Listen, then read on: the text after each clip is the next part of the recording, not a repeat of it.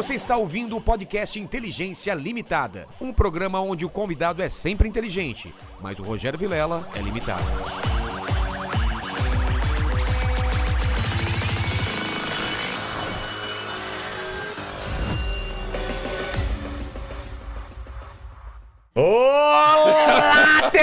Terráqueos! Como é que vocês estão? Eu sou o Rogério Vilera, tá começando mais um Inteligência Limitada, o programa onde a limitação da inteligência acontece somente por parte do apresentador que vos fala, porque sempre trago pessoas mais inteligentes, mais interessantes, mais demônias que a gente, não é? Tá ligado no demônio? Tô ligado, tô ligado. Miséria. Eu quero saber isso, demônio.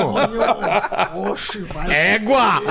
Eu morei em Manaus, lá era pai, de- lá era pai d'égua. Pai d'égua, o pessoal falava. Égua é mais do Maranhão e É, do Pará. é mesmo? Pai d'égua. Pai d'égua. Eu, eu, eu- primeira vez eu achei estranho, pai d'égua. Que job é isso? Antes de a gente começar, eu tava em Manaus, acabei de mudar em Manaus, tava no, no colegial. Aí no intervalo, um monte de. Um cara começou pra mim, bora, bora, bora. Aí, o que, que é isso daqui? O que, que é isso Pra aqui? nós aqui pra é- nós é meter, né? Ele queria comer o seu bumbumzinho. Exatamente. Aí eu falei, não, obrigado, né? Acabei de chegar, não conheço. Vou passar o convite. Aí chegou outro, bora, bora, a gente vai lá atrás da quadra, lá, na quadra lá.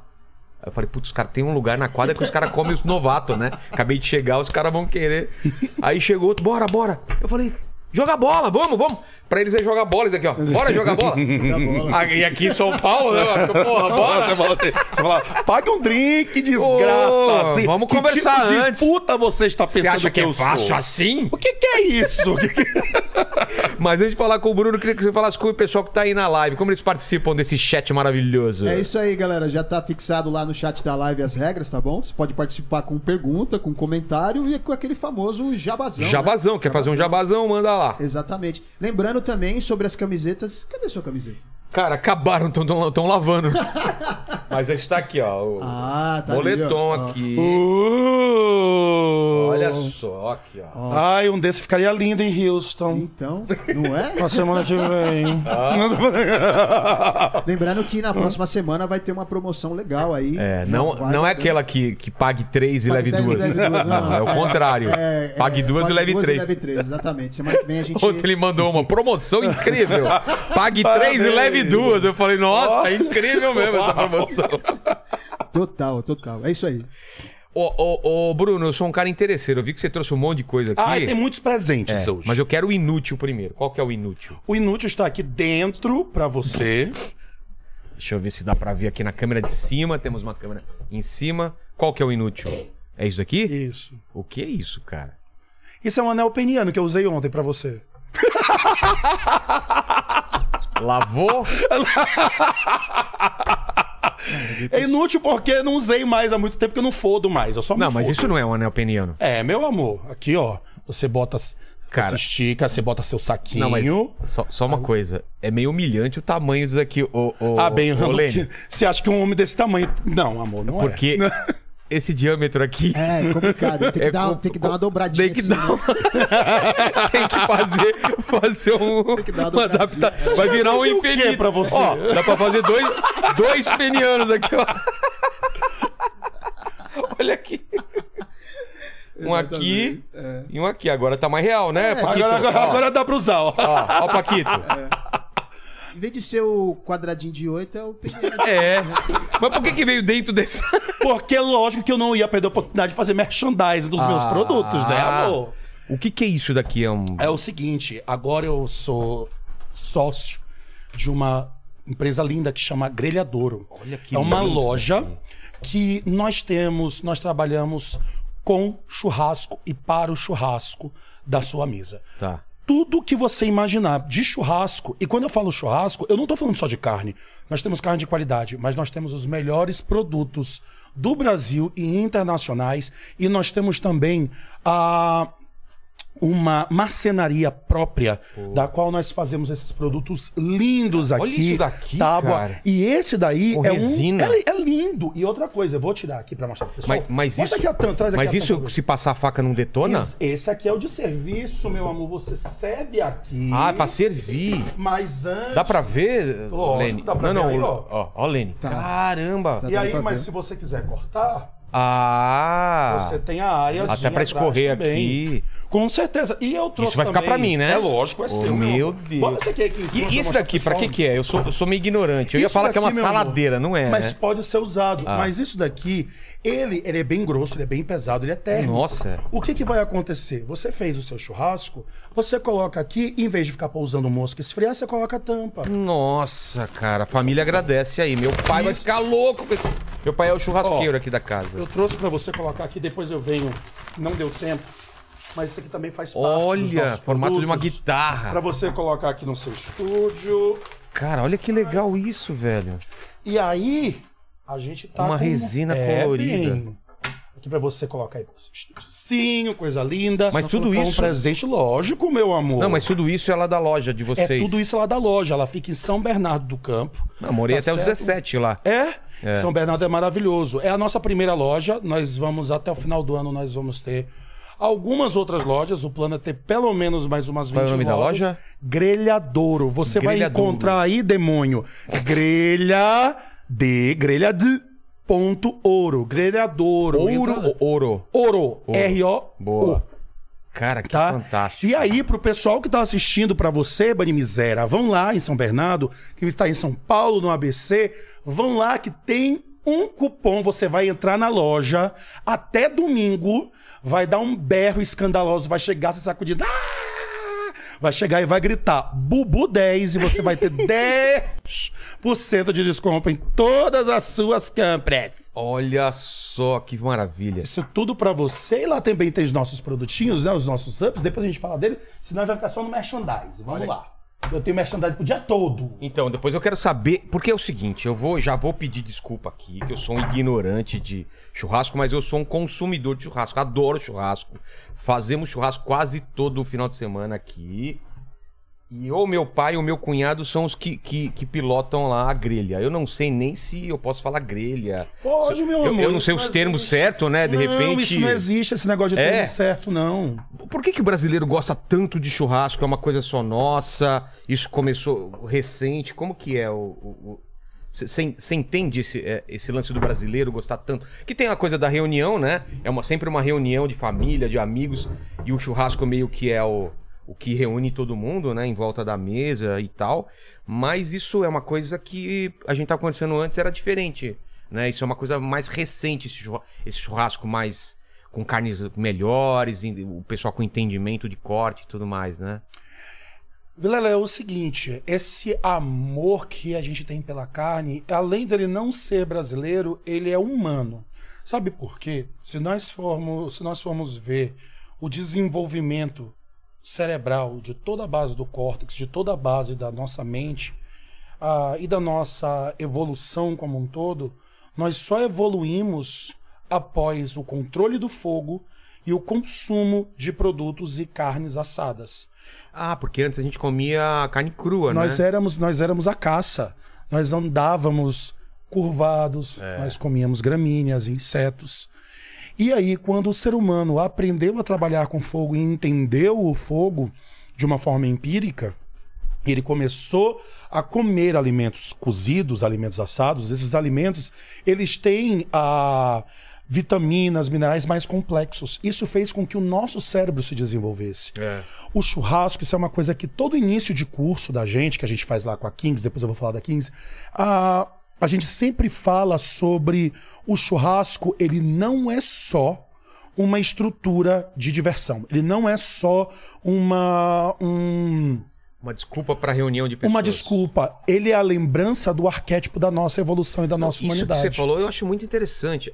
A gente tá aqui do jeito que a gente tá por causa da carne por também. conta da carne. Que doideira. Nós só estamos aqui por conta do churrasco. E quando nós nos reunimos em volta do fogo, o nosso subconsciente mais primitivo Hum, traz nos essa traz de lembrança. volta a lembrança que é no me... que foi no meio do fogo onde nós nos aquecemos, onde nós batemos as pedras, o barro, os metais, o concreto, o ouro e desenvolvemos a sociedade, a linguística. Passou e tudo. conhecimento, passou as Por- histórias dos Exatamente. antepassados. E só nós só fizemos isso por conta do fogo e da carne. É mesmo, cara. Exatamente.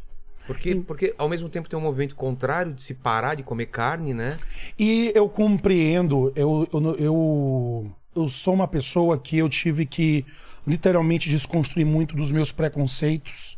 Quando eu vi que os preconceitos que eu sofria, eu não tinha o direito de ter preconceito com as outras pessoas, se eu queria respeito. Entendi. Eu entendo as questões ah, da base vegana, vegetariana. Vegetariano é uma outra história, mas da base vegana eu consigo compreender as estruturas sociais, morais, religiosas em cima disso. Ambientais. Ambientais, é toda uma estrutura que vem e é toda uma complexidade da qual eu não vou falar sobre a vida deles, que eu não vivo a vida deles, mas eu compreendo.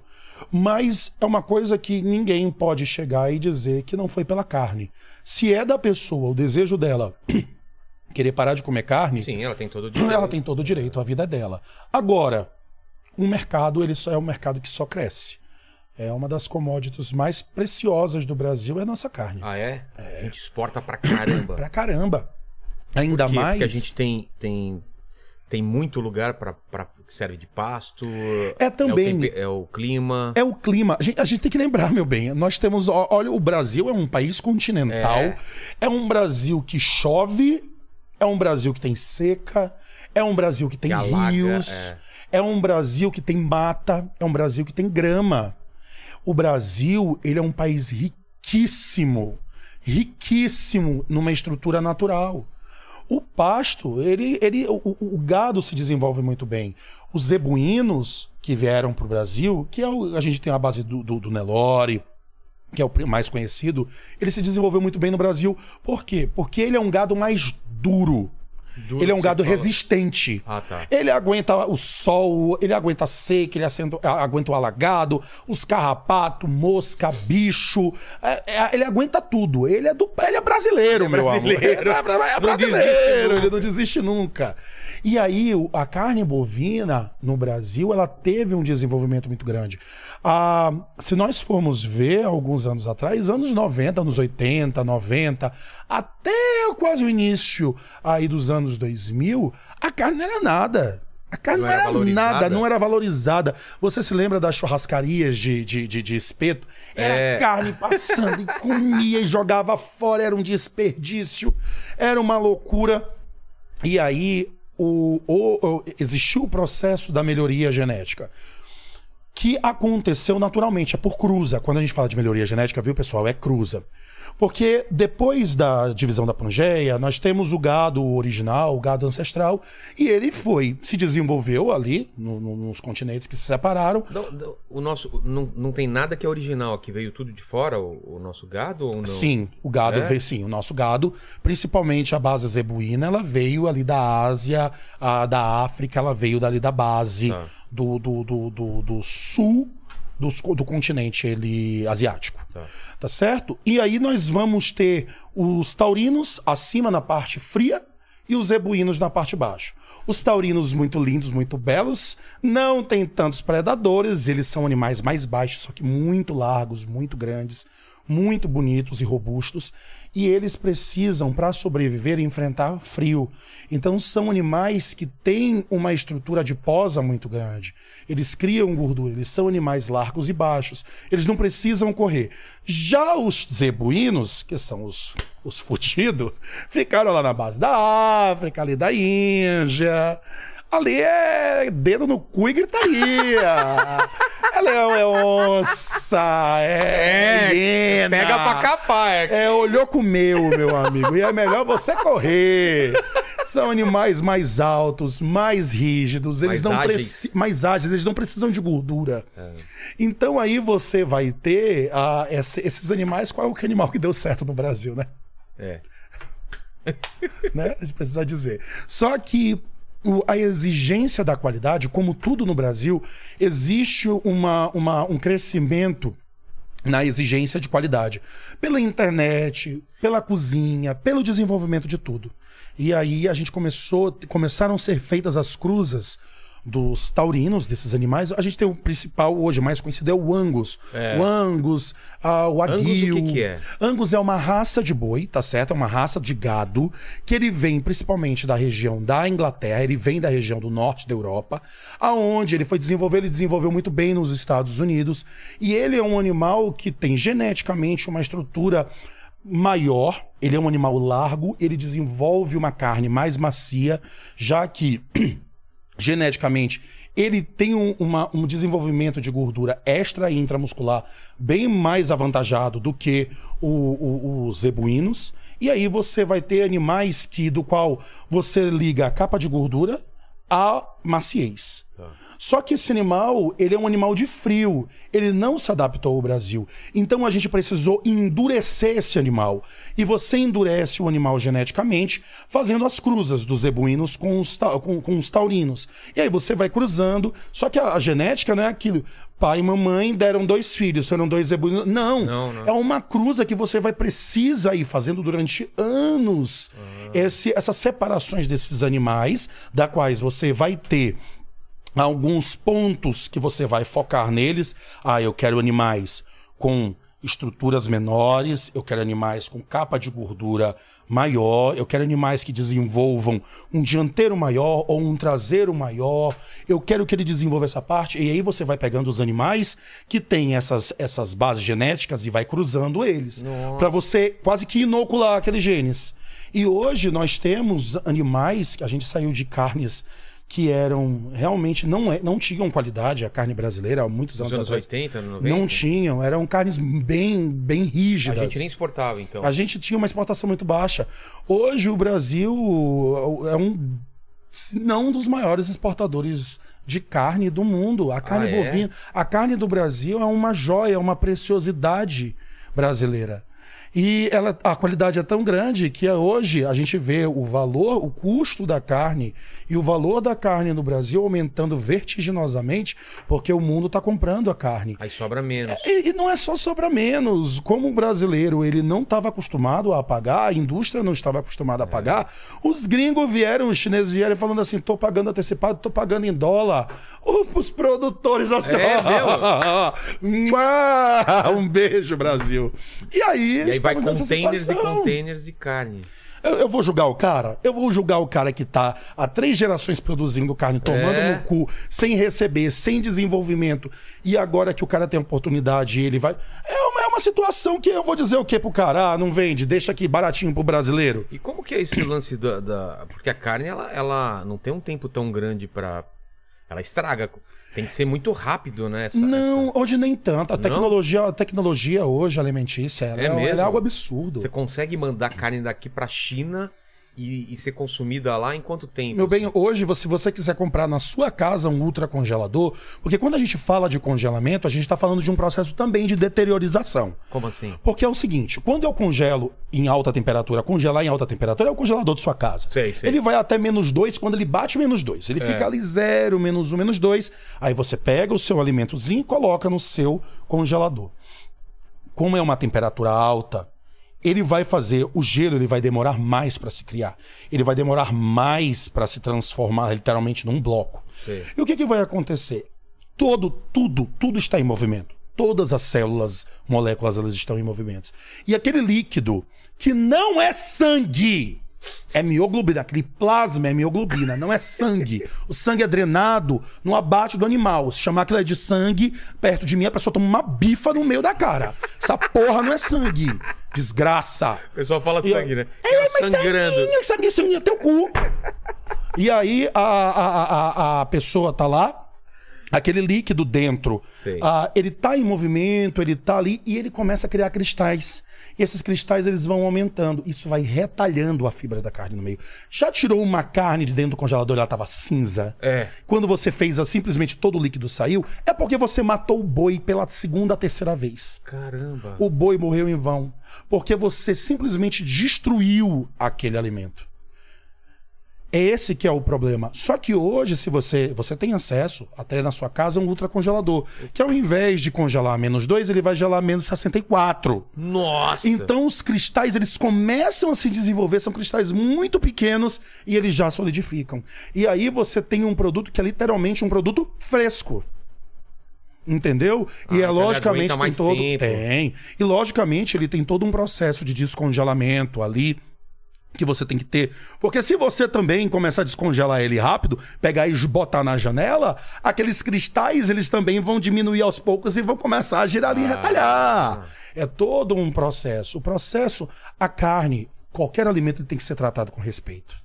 Então, uma dica para você de casa, Bruno, quero ter uma carne, eu vou comprar uma carne, eu não vou utilizar ela agora. Comprei uma carne, ela já descongelou, usei no churrasco, não usei toda. Ah, mas eu fiquei sabendo que não pode congelar. Realmente não pode. O que o que, que você faria? Eu indico para você, pré-prepare ela. Pré-cozinhe ela. Pré-asse, assim? pré-grelhe. Antes Tipo, de você... eu, eu peguei o churrasco, a gente não fez toda a carne, sobrou lá a metade. Exato. Aí eu pré-cozinho essa parte. Pré-cozinha. Usa pra outra coisa. Faz um arroz de carreteiro. Ah, entendi, entendi. Depois, pré-assa. Sabe por quê? Porque essa carne, quando você for usar, você provavelmente vai descartar ela depois. Porque pra você ter contaminado ela é muito fácil. Ah. Pra ela ficar ruim depois é muito fácil. E em vez de você é, apodrecer essa carne, você cagar essa carne, faz alguma coisa antes. Ali a fogo tá apagando, bota ela pra finalizar a grelha lá, resfria, depois congela. Depois tira, faz um arroz de carreteiro, faz uma farofa, faz um, um- um feijão, faz alguma coisa. Mas não, não recongela a carne, porque é, é surrar a carne demais. Aí a carne tá dura. Lógico, tu fudeu com a cara dela. É, a pessoa quer demais também, né? Não quer milagre, Mores. Não dá. Mas vamos voltar aí no tempo.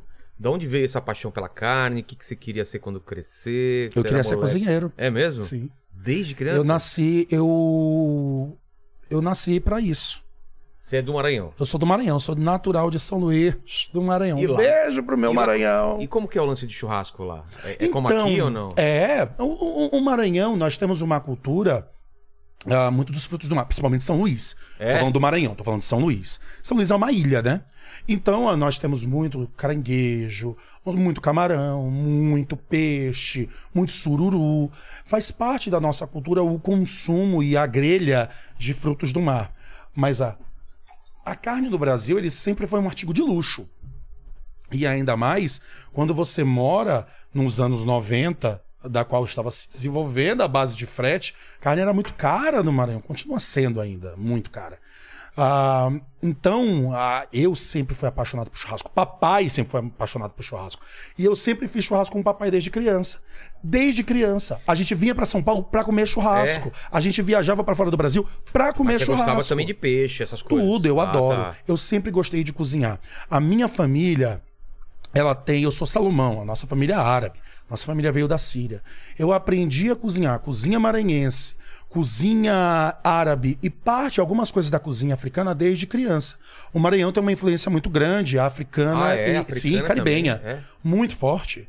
Africana, caribenha e francesa. É a cozinha cajun lá? A Cajun Creole. Depois a gente fala sobre Tá, isso, porque tá. é uma outra história. É outra coisa, É tá. uma outra, é uma outra vertente. A, a cozinha maranhense, o que que é, assim? É que é o seguinte, São Luís foi capital, é a capital do Maranhão e ela teve influência francesa. Ela foi a primeira capital francesa na invasão da França, que não aceitou a divisão ali do Espanha e Portugal. Então a França, a Holanda vieram e tentaram invadir algumas cidades. São Luís ficou com a França durante mais ou menos um ano. E aí ah, sobraram resquícios dessa invasão na nossa alimentação. Hoje, uma das principais, vou dizer para você aqui, escabeche, que é um cozimento em ácido. Hoje, o peixe escabeche é um dos pratos tradicionais do Maranhão. Nós temos da base também a, a africana, nós temos ali o uso da, da vinagreira. Conhece vinagreira? Não. Vinagreira é uma planta que aqui no Sudeste ela é conhecida como hibisco. Ah, Tá certo? E aí você tira, sabe uma bolinha vermelhinha do qual a pessoa sei. seca e faz chá? É. Pois é, em vez de utilizar o fruto, que dali é a flor, nós utilizamos as folhas. E com aquilo dali nós fazemos o cuchá. O cuchá é um cozido das folhas da vinagreira, do qual ele é batido e é engrossado com uma farofa de gergelim, camarão seco e farinha, do qual que dali é torrado, triturado e aqui dali é cozido junto. Então nós temos uma mistura muito grande da cozinha portuguesa também.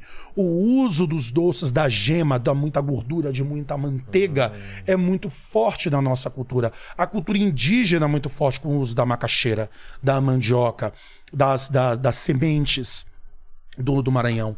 É algo E absurdo. vocês faziam isso em casa. Em casa, sim. E a neta, que pra mim é uma é a pessoa, uma das pessoas, é a pessoa mais importante na minha história dentro da gastronomia.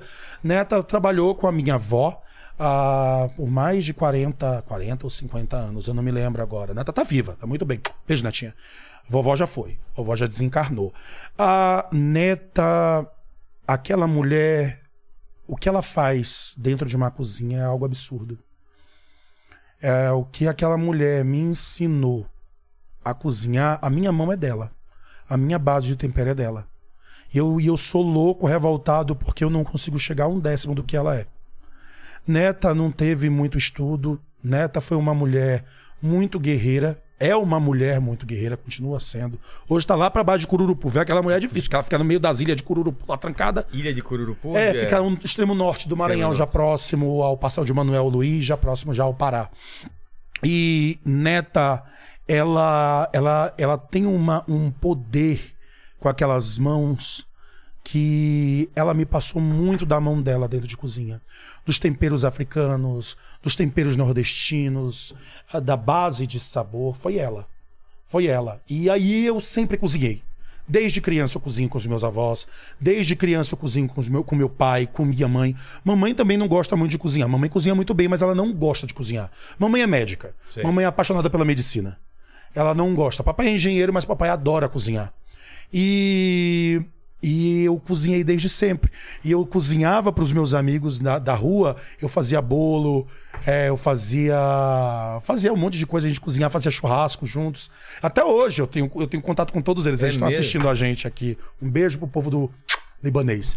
É, Pô, que legal. é Desde cedo todos. você já sabia o que Sim. você queria fazer. eu, cara. sempre, eu sempre soube o que eu queria fazer. Isso é muito Isso sempre legal. foi muito claro pra mim, que eu ia ser cozinheiro. Só que quando eu terminei o colégio, eu terminei muito cedo. E aí não tinha ainda gastronomia em São Luís, estava abrindo o curso. E eu era muito novo, ainda não tinha feito 18 anos. Eu não tinha como sair e ir para uma outra cidade fazer.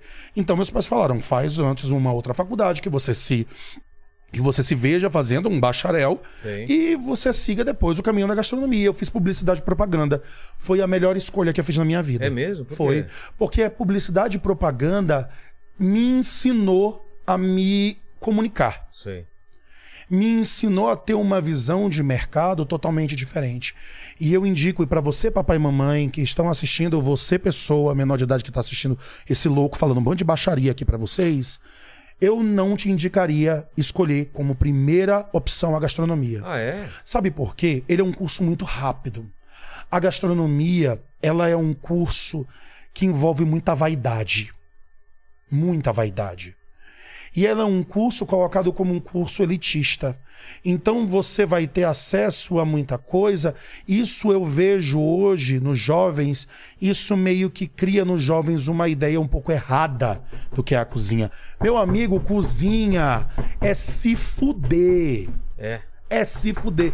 E pra pessoa ter consciência disso, eu acho que ela precisa de um pouquinho mais de maturidade antes. Entendi. Então eu indico a pessoa fazer algum curso que leve ela pra quando ela for ser gastrônoma, não é chefe de Ela cozinha. tem uma base. Quando ela for ser cozinheira e gastrônoma, ela tenha uma base de consciência antes. Seja administração, seja publicidade, seja jornalismo, seja qualquer outra faculdade que ela se interesse. Mas eu indico a pessoa a criar uma maturidade antes de ir pra gastronomia. Faz sentido, faz sentido. Sério, eu tô falando sério. Eu, eu vi isso na minha própria pele. É? Eu vi isso na minha, no meu curso de gastronomia. Que eu, quando eu entrei, todo mundo tinha 18 anos, eu já tinha 24 Nossa, molecada. anos. assim. E eu já tinha passado, já, tava, já trabalhava, já era do mercado, já, já tinha vindo, feito um monte de coisa antes. Eu comecei a faculdade com 17. E aí, eu ia fazer 17, pra falar a verdade. E aí, o... eu vi que ali muita gente não seguiu o caminho. Fez o caminho inverso. Fez gastronomia e depois 95% foi fazer outra coisa da Por que você vida. acha que eles não continuaram? Porque, como eu tô te falando, Não tinha casca? quando não, não tinha casca. E quando a pessoa sai do curso de gastronomia, que como eu te falei, é um curso que ele não ensina a realidade. Os melhores cursos do mundo, gente, não tô falando do Brasil, não, tô falando do mundo. Tô falando de Le Cordon Bleu, tô falando de CIA, tô falando de Senac, tô falando de, de, de, de, de, de a, a, a Anhanguera, tô falando de qualquer um. Ele vai te ensinar a ter uma base teórica da cozinha. Cozinha é 10, 12, 14 horas em pé, num calor, se queimando, se fudendo, gritaria, desespero. Você fica louco com o barulho da coifa. É briga, é volta. Briga? É pro... Nossa senhora. Eu falei pra não fazer mais isso! E volta prato, e erra prato, e erra produção, e falta coisa, e, e, pro- e- e- e fornecedor não entrega. É uma vida que se a pessoa ela não tiver. Nossa, é o estresse assim? É. Tanto que a gente tem hoje, você for, você for, você for ver, o número de, de, de, de pessoas que saem do mercado de gastronomia com seríssimos problemas psicológicos e com vício em droga e álcool é muito alto. É, é muito alto. Sabe, sabe qual é o principal, a principal dificuldade? É a doação é que quando você tá lá no restaurante se divertindo, comemorando, quando você tá em casa e pede um iFood, você não lembra que para essa comida chegar na sua mesa, tem gente que lá, que você tá 8 horas da noite, tem gente que tá lá desde 8 horas da manhã. A pessoa tá dobrando naquele dia, no final de semana. Ela tá dobrando e ela não teve tempo de descansar. Muitos restaurantes não dão o mínimo, o mínimo de estrutura para a pessoa sentar para ter uma refeição decente. Refeição de restaurante é macarrão com salsicha. Quê? Os caras servi... amor. servindo altos pratos e o- Quando e- tem macarrão com salsicha, agradeça. Tirando o Benedito, que depois eu vou falar do Benedito, que foi o restaurante que eu comandei. Quem fazia o, o almoço já era eu, meu amor, era babado. E aí, a... é- é uma falta de dignidade que a pessoa já tem, é uma labuta, é um trabalho mortificante, doloroso. E você tem que lembrar de uma coisa, Isso- não e tem. você só sente isso quando tá trabalhando. Ninguém te fala no curso. Não. Fala, mas Fala. uma coisa é falar. Ah, você vai se fuder dentro da cozinha. Nossa, você Vai ser ver difícil, quando hein? você entrar numa cozinha. Quando você entra numa Aí cozinha, você meu bem, entende que é 10 vezes pior. Aí você vai entender o que é o trabalho, porque as pessoas pensam que gastronomia é o bonitinho, o chefinho de branco, é, colocando limpinho, florzinha aqui, ó. Vou colocar uma florzinha aqui, ó. Tá parecendo um cu agora. Meu rabo, né, gente? Não, meu amor. Pra você chegar no ponto de ser o cara da florzinha, Nossa. o seu rabo tem que ter esfregado no asfalto quente durante muito tempo. É, é que também o, o termo Só chefe. uma coisa. Eu, ah, o que eu tava só pra terminar o Tá, negócio. tá, tá. A doação que eu te falo é que você esquece da sua vida social. Eu vou fazer você ter uma vida social. Eu que tô dentro da cozinha, eu que tô fazendo sua comida. Não tem sábado, não tem domingo, não tem sexta-feira, não tem almoço de família, não tem aniversário do amiguinho, não tem o show que você quer ir, não tem o cinema que você quer ir. Não tem nada disso. Normalmente é uma folga na semana na segunda-feira. Quer ver cozinheiro e garçom? Vai nos botecos Botecão, tô falando de restaurante não, que restaurante normalmente não abre segunda. Boteco tá lotado de um monte de gente, que se você vê a pessoa lá bebendo pra poder esquecer que no dia seguinte tá lá de novo. Não, é foda, meu amigo, é foda. Quer fazer gastronomia, meu filho? Aprenda uma coisa, daqui pra frente você trabalha pros outros. Ah, mas eu vou ter o meu próprio restaurante. Pior ainda. Piorou, porque além de você tá, ter que estar dentro da cozinha vendo tudo que está acontecendo, você tem que estar no administrativo também. Nossa. É, não é bonito, não é lindo, não é fácil, não é glamuroso. Dói. Que a casca da cozinha dói. É muita noite chorando. É muita noite Qual, qual foi a tua, pensando. qual foi a tua experiência depois de sair? Você falou que fez o curso de publicidade. Fiz. E depois. Fiz curso nos Estados Unidos. Não, não, mas qual foi o caminho? Você fez o curso de publicidade depois. Fui por publicidade, aí fui trabalhar na, na área de comunicação social. Trabalhei em agências maravilhosas, trabalhei lá em São Luís na Quadrante, na propaganderia da Flavinha. Ah, depois eu fui trabalhar ah, num- num- com meu pai, como endomarket da empresa do meu pai, que trabalhava dentro da área da Vale, e trabalhei lá dentro da área da Vale. Eu trabalhei com engenharia industrial.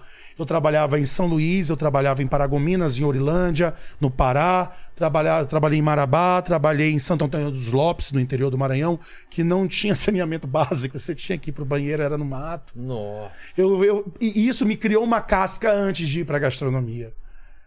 E aí eu, eu, eu odiava aquilo dali. Mas por que, que você Eu tava odiava. adiando esse sonho de fazer gastronomia? Por causa de grana? Não, porque o mundo girou, amor. Ah, tá. Porque um dia, um dia você é levando um pra jovem, sonhador. lindo sonhador, É. lindo, com uma pele maravilhosa, abdominal em dia, piruzão durão. No outro dia você é um homem de 32 anos frustrado, alcoólatra. É assim é o Mas o que mundo. te fez voltar então pra gastronomia? Como foi? O- eu- porque eu odiava o que eu fazia. É? Eu odiava mortalmente o que eu fazia.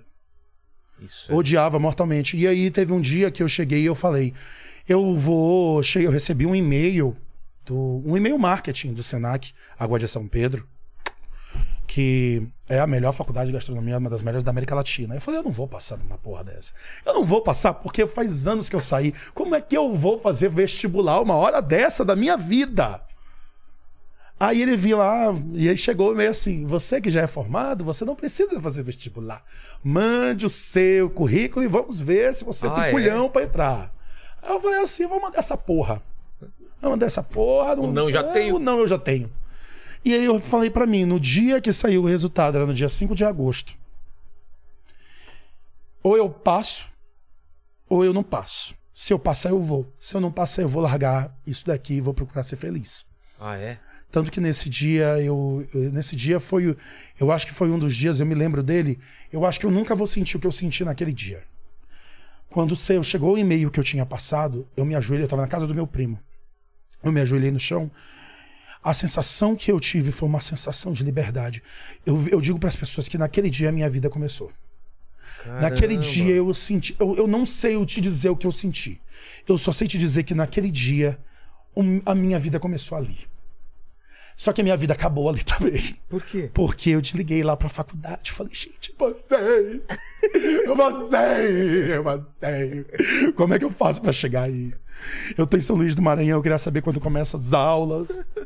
Então, Bruno, ah, as aulas já começaram há uma semana atrás. Você é um aluno que você só teve essa vaga porque é vaga que sobrou.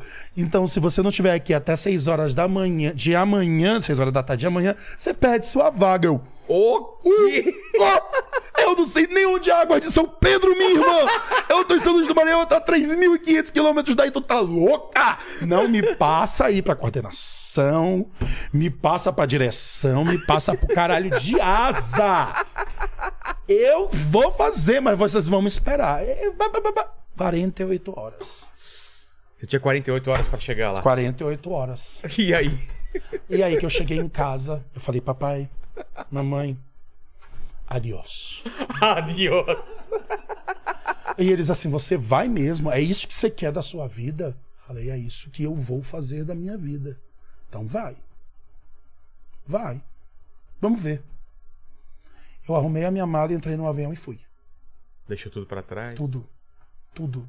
Eu não despedi de ninguém. Eu entrei no avião e fui. Meu. Eu me joguei num precipício. Eu me joguei do precipício. Não façam isso. Isso é loucura. Pode não dar certo. E aí, quando você espoca no chão, não é legal. E eu me joguei no precipício e eu vivi os dois melhores anos da minha vida na Faculdade de Águas de São Pedro. É mesmo? Foi maravilhoso. Eu aprendi muito. Eu errei muito. Eu acertei muito. Eu tive mestres que até hoje, me, que eu sigo os meus mestres até hoje. Meus professores são grandes amigos meus. Um beijo para todos os meus professores, para Lude, para o André, ah, eu, eu para Michele. São pessoas que me apoiaram do início ao fim. Me apoiaram muito. Porque talvez eles tenham visto em mim alguma coisa que naquela época eu não via. E quando eu saí de lá, eles falaram: você ainda vai ser muito grande. E o mundo foi me dizendo que ser grande é diferente da imagem que a gente tem de ser grande. E aí eu comecei, fui para Piracicaba, me formei com louvor em gastronomia. Fui para Piracicaba, trabalhei num restaurante em Piracicaba, trabalhava com um grupo que fazia lá. Começou a fazer barbecue, só que é uma desgraça ali. Ah, e aí eu já trabalhava com barbecue, eu, sempre, eu entrei na faculdade dizendo que eu ia fazer churrasco. É? Eu sabia que eu ia fazer churrasco. A minha paixão era carne, era churrasco. Eu entrei na faculdade, no primeiro dia eu falei, eu vou sair para fazer churrasco. E eu saí de lá fazendo churrasco. Foi isso.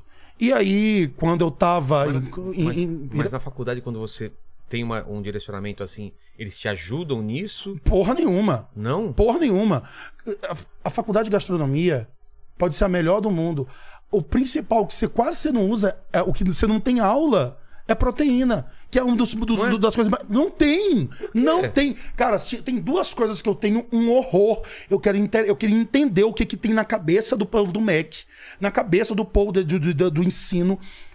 Na faculdade de gastronomia, tem três semanas de cozinha brasileira.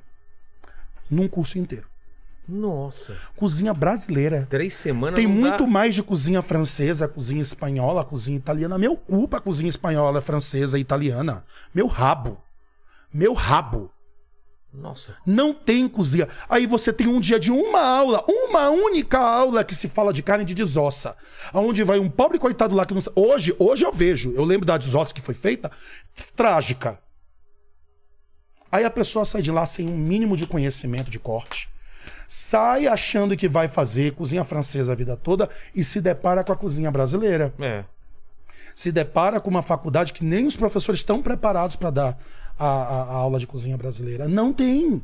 Não tem. Eu fico louco com isso, eu fico transtornado com isso. Como numa faculdade de gastronomia de potência mundial dentro do Brasil, você tem três semanas de aula de brasileira. Em três semanas, se fosse eh, o mínimo uma semana para cada região do país, seriam cinco. É. O que seria pouco. Porque da minha. Eu vou te falar do Maranhão. São Luís, você saiu da Baixada, saiu de São Luís, foi pra Baixada, que é a parte mais abaixo da ilha, Já da mudou? Paduzola, já mudou tudo. Sul do Maranhão, nem, nem, nem a base cultural maranhense tem, é outra história. Eu tô falando só de um estado do meu, e eu tô Nossa. falando de uma forma muito, muito por cima. É, aí você vai pro Pará, vai pra. Nossa. Como é que como isso acontece? Aí você vai, aí eu fui convidado, depois o Mauro Mazon, que é um dos grandes amigos e mestres que eu tenho, foi meu professor de cozinha brasileira, inclusive. Essa história é ótima. Eu conheci o Mauro na primeira. eu- eu gastro- a- na minha época, brasileira era no segundo período, logo no início. E aí eu conheci o Mauro pela Gabi, pelo Lico, pelo pessoal que me. Que, eles eram dos últimos períodos, só que eles me adotaram. Sei. Um beijo, Margarida Lico, pra Gabi, pra, pra Tata, a, pra Bicha. É, é o nosso apelido lá, gente. Tá. E aí, o. Eu conheci por ele, que ele já era professor de panificação. E aí ele falou: Eu vou ser teu professor de cozinha brasileira no, no ano que vem. Mas é que o professor de cozinha brasileira ele saiu e me colocaram lá para cozinha brasileira. Só que o Mauro é formado em gastronomia pelo CIA, pelo eh, Culinary Institute of America. Ele formou em Nova York. Nossa. Imagina o que esse homem sabia de cozinha brasileira? Meu Deus. Nada, Mauro, te amo. Aí ele falou assim: Bruno, você me dá uma ajuda na cozinha? Aí eu fiz as aulas com ele, porque eu sempre fui apaixonado por cozinha brasileira. Aí eu ficava atrás da turma, ele dando a aula, e ele falando as coisas, eu fazia assim. Cara, mas eu sou apaixonado também. Aí eu por- falo: não, não, não, não, pai, cala a boca. Não é isso não. brasileira tem tanta coisa legal. É, né? muita. Barreado, né, Pois cara? é. E isso me deu com o Mauro uma amizade muito grande. E aí Mauro se transformou em amigo meu da minha família. E aí quando eu tava em Piracicaba, ele me convidou pra abrir, pra ser sous-chefe dele no restaurante que ele abriu em Campinas. O que, que é sous-chefe? Eu era, eu comandava a cozinha. O chefe de cozinha, ele normalmente ele não está dentro da cozinha. Ele é administrador da cozinha. Só que ele não mete a mão. Quem Entendi. mete a mão lá é o sous-chefe. Entendi. E aí o Mauro, ele me ligou e falou assim: "Então, Bruno, lembra que eu te falei que ele não falou desse jeito porque ele fala gritando. Italianão. Bruno, quando é que você chega aqui em Campinas? Ele já tinha me falado bêbado uma vez que abriu um restaurante. Eu, ah, tá bom, Mauro. Ah, você vai ser meu sous-chefe. Ah, tá bom, Mauro. Bêbado. Quando é que tu chega em Campinas? Eu vou abrir restaurante, tu ainda não tá aqui? Que porra é essa? Eu falei, Mauro, o que, que tu tá falando? Eu te falei que eu ia abrir um restaurante, e eu vou abrir um restaurante, tu vai ser meu chefe. Vem pra cá agora, eu vou abrir meu restaurante semana que vem. Eu falei, Mauro, eu estou trabalhando. Como é que você vai me falar agora que você vai abrir semana que vem um restaurante? Como é que você quer que eu chegue em Campinas? Não interessa! Te manda pra cá amanhã! E mais uma vez, em 24 horas eu. Pô, por que, que tem que ser assim? Toda vez essa palhaçada com a minha cara. Eu não sei o que o mundo espera de mim fazer essas pataquadas comigo. E aí, em 24 horas, eu me mudei pra Campinas, encontrei um apartamento, me mudei pra um apartamento horroroso ali no Cambuí, todo quebrado, velho, mofado. E fiquei lá e trabalhei com, no Benedito, abrimos. Aí a gente abriu duas semanas depois? Não, isso era outubro. O restaurante abriu em março. O quê? Pra que esse desespero? Eu cheguei lá, não tinha nem piso, tava no barro. E ele falou: não, semana que vem a gente abre. Eu olhei aquilo dali e falei: Mauro, eu vou te matar, eu vou te matar, eu vou te matar, Mauro, eu vou te matar.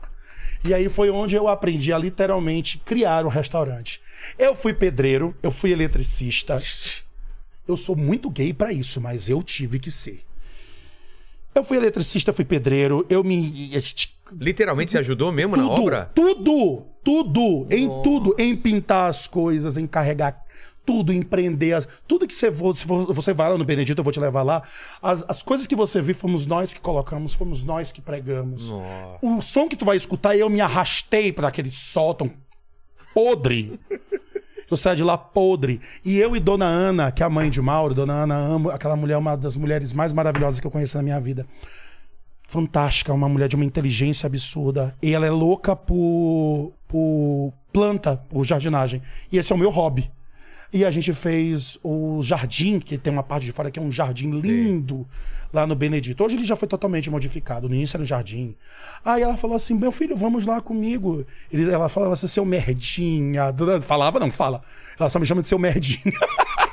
Você seu merdinha, mas isso é carinhoso, viu, gente? Meu nome, dona Ana. Vamos lá no Ceasa pra gente comprar as plantas. Essa mulher me fez. Vim com 13 árvores Nossa. dentro de um carro. Aqui de São Paulo? Não, de Campinas. Tem, tem também lá um. Tem, é maravilhoso. É, lindo. Vamos conhecer o Ceasa de Campinas. Nossa. Ela me fez carregar planta que eu, eu, eu, eu, não via, eu não tinha visão nenhuma. Eu não sei como a gente se matou naquele dia em algum lugar. E a gente abriu o Benedito, e o Benedito é um case meu de, de, de um sucesso absurdo. Que tipo de. co- Era cozinha brasileira? É uma mistura. Mistura? Era uma mistura. A gente falava, Mauro, eu falei, Mauro, vamos fazer o cardápio aqui. A gente. E Mauro é muito europeu e eu sou muito brasileiro. E Aí era misturaram? briga. Aí misturava tudo e virou o Benedito, que é um lugar incrível. Ah, e aí o Benedito foi, passou, eu passei dois anos e meio, quase três anos lá. E eu vi. E aí eu vi que eu não nasci pra ser cozinheiro de restaurante. É mesmo? Por quê? Por porque eu me senti dentro da Vale. É mesmo, mesma coisa. Virou um trabalho. de- Rotina. Eu odeio rotina. E aí eu vi que eu não queria estar brigando com os cozinheiros todos os dias. Eu não queria estar brigando com o cliente todos os dias. Eu não queria estar ouvindo desaforo todos os dias. Eu não queria estar fazendo os mesmos pratos todos os dias, com acordar às mesmas horas e fazer tudo ao mesmo tempo, todos os dias iguais. E ali eu comecei a morrer de novo. E aí eu já trabalhava com barbecue também. ah, e aí eu participei de uma competição, a primeira Pitmaster Brasil, que foi o primeiro nacional do Brasil de churrasco americano. Depois a gente vai falar disso. Ah, eu participei e eu fiquei com uma equipe lá, eu fiquei em segundo lugar.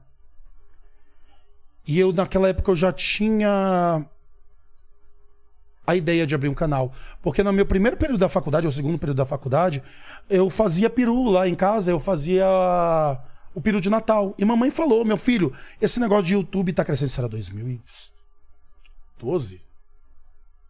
2013? Sei lá quando era isso. Tá começando agora. Ninguém faz um peru bom. Esse peru que eu tinha aprendido nos Estados Unidos. Faz lá. Faz um vídeo. Bota tua irmã pra gravar e lança. Eu falei, vai, vou fazer. O vídeo bateu 300 mil visualizações no primeiro ano. Isso naquela época era muita coisa. É, Continua sendo muita Continua coisa. sendo, mas naquela época. E aí virou um sucesso. E aí eu vi uma oportunidade ali. Falei, ah, cara, eu adoro estudar. Eu sou workaholic pra caralho. Eu sou workaholic e eu tenho insônia. Então quando eu não tô trabalhando, eu tô estudando. Eu, eu leio muito. Eu estudo muito. E aí eu falei assim: ah, eu, eu queria mostrar para as pessoas um pouco do churrasco americano, porque naquela época não tinha nenhum canal que fosse específico de churrasco americano sobre defumação. E não se tinha nada de defumação no Brasil. Não na internet. Tinha já alguns lugares que faziam. ah, o Tosse já fazia, já Paulo Labac já fazia, o tinham algumas outras pessoas que faziam também. E aí eu abri o canal e eu falei assim, "S- cara, se não der certo, eu vou fazer que nem eu fiz quando eu fui aprovado no Senat. Se der certo, deu. Se não der, eu vou pegar minha mochilinha, vou colocar nas costas e vou para os Estados Unidos. Eu só preciso da minha faca para, eu sou cozinheiro. Eu preciso só da minha faca para trabalhar. E aí o canal começou a crescer, porque né, quando eu entrei no YouTube, ah, os canais de gastronomia, todo mundo era bonitinho. É. Era o chefe Certinho. cozinha. Doma. Branquinha. Salteando. Vamos saltear. Aí colocava um conhaque. Ah. Olha que prato lindo. Ficou delicioso. Hum. Ai, que maravilha. E foi muito simples. Eu só usei esse carneiro que eu trouxe da Lípia. Eu falava, que porra é essa? Esse arrombado nunca limpou o chão de cozinha? Filho da puta. Eu falei, ah, não, eu vou ser quem eu sou. Eu sou um boca suja do caralho mesmo.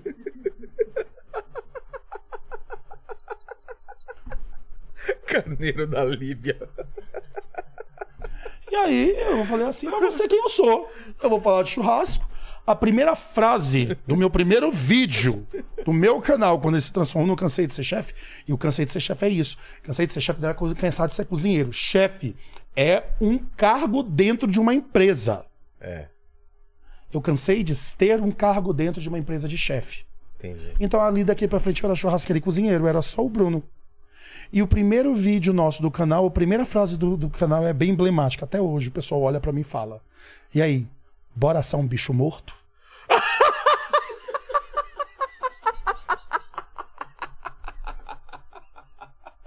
Daí você já entende que era É. baixaria. Como diz Ramiro Ali, que criou essa frase, bêbado é grito no cu e dedaria. É gri... Isso aqui, no- pode- Grito no Grito cu e cu dedaria. dedaria. Maravilhosa essa frase. Aí eu sequestrei a frase. Muito boa, muito boa. E aí o canal foi crescendo, porque existia um interesse vibrante das pessoas na defumação por conta de duas coisas. Primeiro, o Outback, que fazia costelinha barbecue É. e tudo. O Outback, cara, ele tem uma importância muito grande no Brasil, muito grande no Brasil. Nunca trabalhei no Outback, não tô fazendo campanha para eles de graça, tô fazendo de graça aqui, mas a estrutura do Outback é muito interessante, de produção deles, de organização empresarial, os caras Ah, são é? muito. Mas o que que eles, que eles diferenciam? Ele tem uma estrutura eh, administrativa absurda. Absurda. É Os mesmo? caras são foda. Eu sou fã deles. Eles não sabem disso, mas eu sou fã deles. E eles trouxeram pro Brasil o primeiro interesse na carne americanizada, que é a costelinha com molho barbecue, que é um molho doce. É. Quando que o Brasil colocou açúcar em carne, meu amor? Nunca, nunca. Nunca na história do Brasil. Mentira, na época, se você ler um livro, um primeiro livro de gastronomia do Brasil, que é o Cozinheiro. Cozinheiro Real. Cozinheiro. O Cozinheiro Imperial.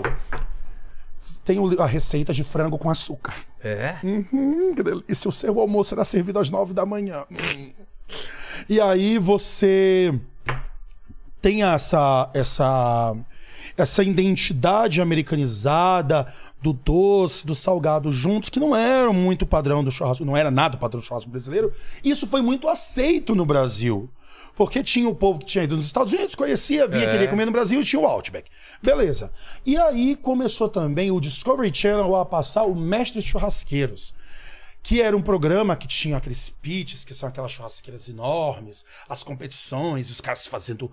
Aí a- as traduções, horrendas as traduções do Discovery naquela época.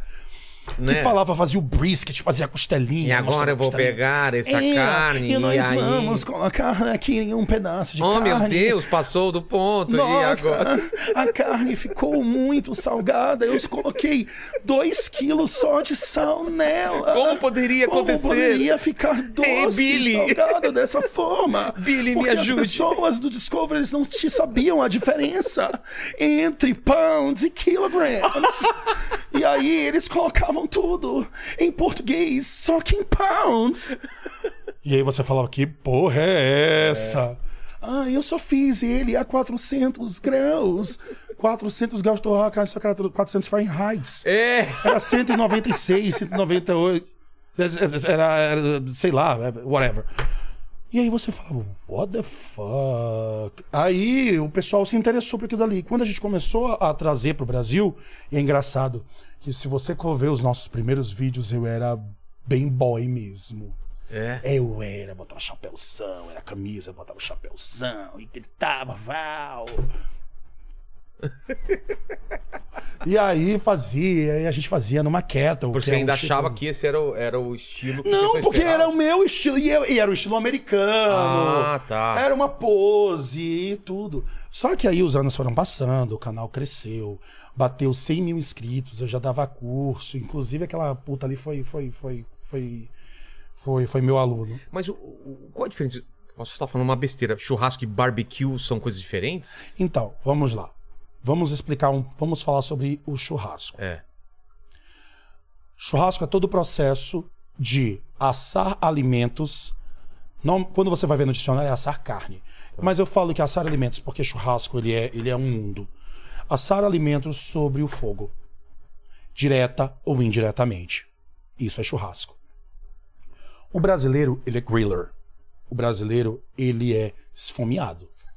O brasileiro, o que, que ele faz? Ele, ah, ele é muito imediatista. Vou te dar um parâmetro, vamos ver se cada um de vocês aí de casa, você e vocês também, meninos, se vocês se identificam. Da meio-dia começa a chegar gente na sua casa, é criança correndo, é vó gritando, é mulher reclamando Tô que não com sei o fome! quê. E a criança aí você acende a churrasqueira, porque você já deveria ter acendido antes, mas você esqueceu que você tava colocando a cerveja pra gelar. É. Aí você começa a Não, você saiu pro supermercado pra comprar carne Exato, ainda. cheguei, já tinha gente dentro de casa, já tinha gente chegando, criança correndo, alguém já tava cagado. Aí você chega, ah, que você da churrasqueira, o povo tá com fome. As que que que fome? Aí você começa a acender a churrasqueira, tá lá abanando, você acende com não sei o quê. Normalmente a pessoa compra o- é, é, é, é, álcool no posto de gasolina, toca fogo, vai. Aquele negócio, meu Deus, vou quebrar o estúdio do outro. Começa a pegar fogo lá e aquele negócio pegando fogo e gás saindo e o negócio ainda tá preto, saindo uma fumaça horrível. Você já coloca a grelha, já corta a carne, enche, corta toda a carne, coloca sal, a carne fica lá, aquela coisa horrorosa, mosca voando pra todo lado.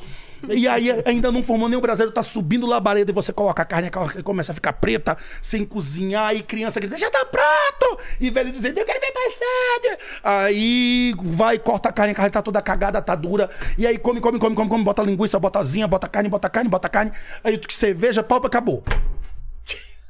Isso tudo eu tô falando no range de uma hora. Tudo isso aconteceu no... Tudo isso aconteceu em uma hora. O brasileiro, ele come carne grelhada. Cortei a carne, botei na grelha, cinco minutos depois eu tô comendo. É. E normalmente, hoje não, porque teve uma modificação. Mas eu vou fazer uma comparação aqui que o brasileiro, por sua natureza, é um excelente apreciador de traseiro. É? O brasileiro, ele gosta de bunda. O americano gosta de peito. E quando eu falo isso, eu tô falando sim também de forma sexual. Se você for. Você conhece muito bem vídeos, não faz essa cara, não. Não, eu tô entendendo a parte A sexual, Ameri- mas tem a ver com carne também? Tem, logicamente. Porque é também é prazer. E eu não tô brincando com você quando a gente faz essas interligações É de sexo com gastronomia. Mas o brasileiro gosta da parte de trás do... Brasileiro, picanha, Picanha de trás. traseiro. É você mesmo? tem o boi, você tem os cortes traseiros. A fraldinha, a maminha, Nossa, a fraldinha é a muito bom. picanha, o colchão, que você usa a alcatra. Tudo de trás. tudo, bombom de alcatra. Você vai ter que também é considerado alguma parte dele. O chorizo, que é o contrafilé, a bisteca, a chuleta, costela, traseiro. E o americano? Quando o brasileiro dizia que carne da frente, carne do dianteiro, não prestava. A carne do dianteiro é dura. Acém, peixinho, shoulder, que antigamente era sete de paleta. é, isso tudo era carne de panela, que isso não prestava para churrasco. churrasco. Isso por conta da nossa genética que desenvolve bem a bunda. Já o americano ele gosta de peito. Você vê isso no pornozão, no Xvideos. Total. Só que também é no gado.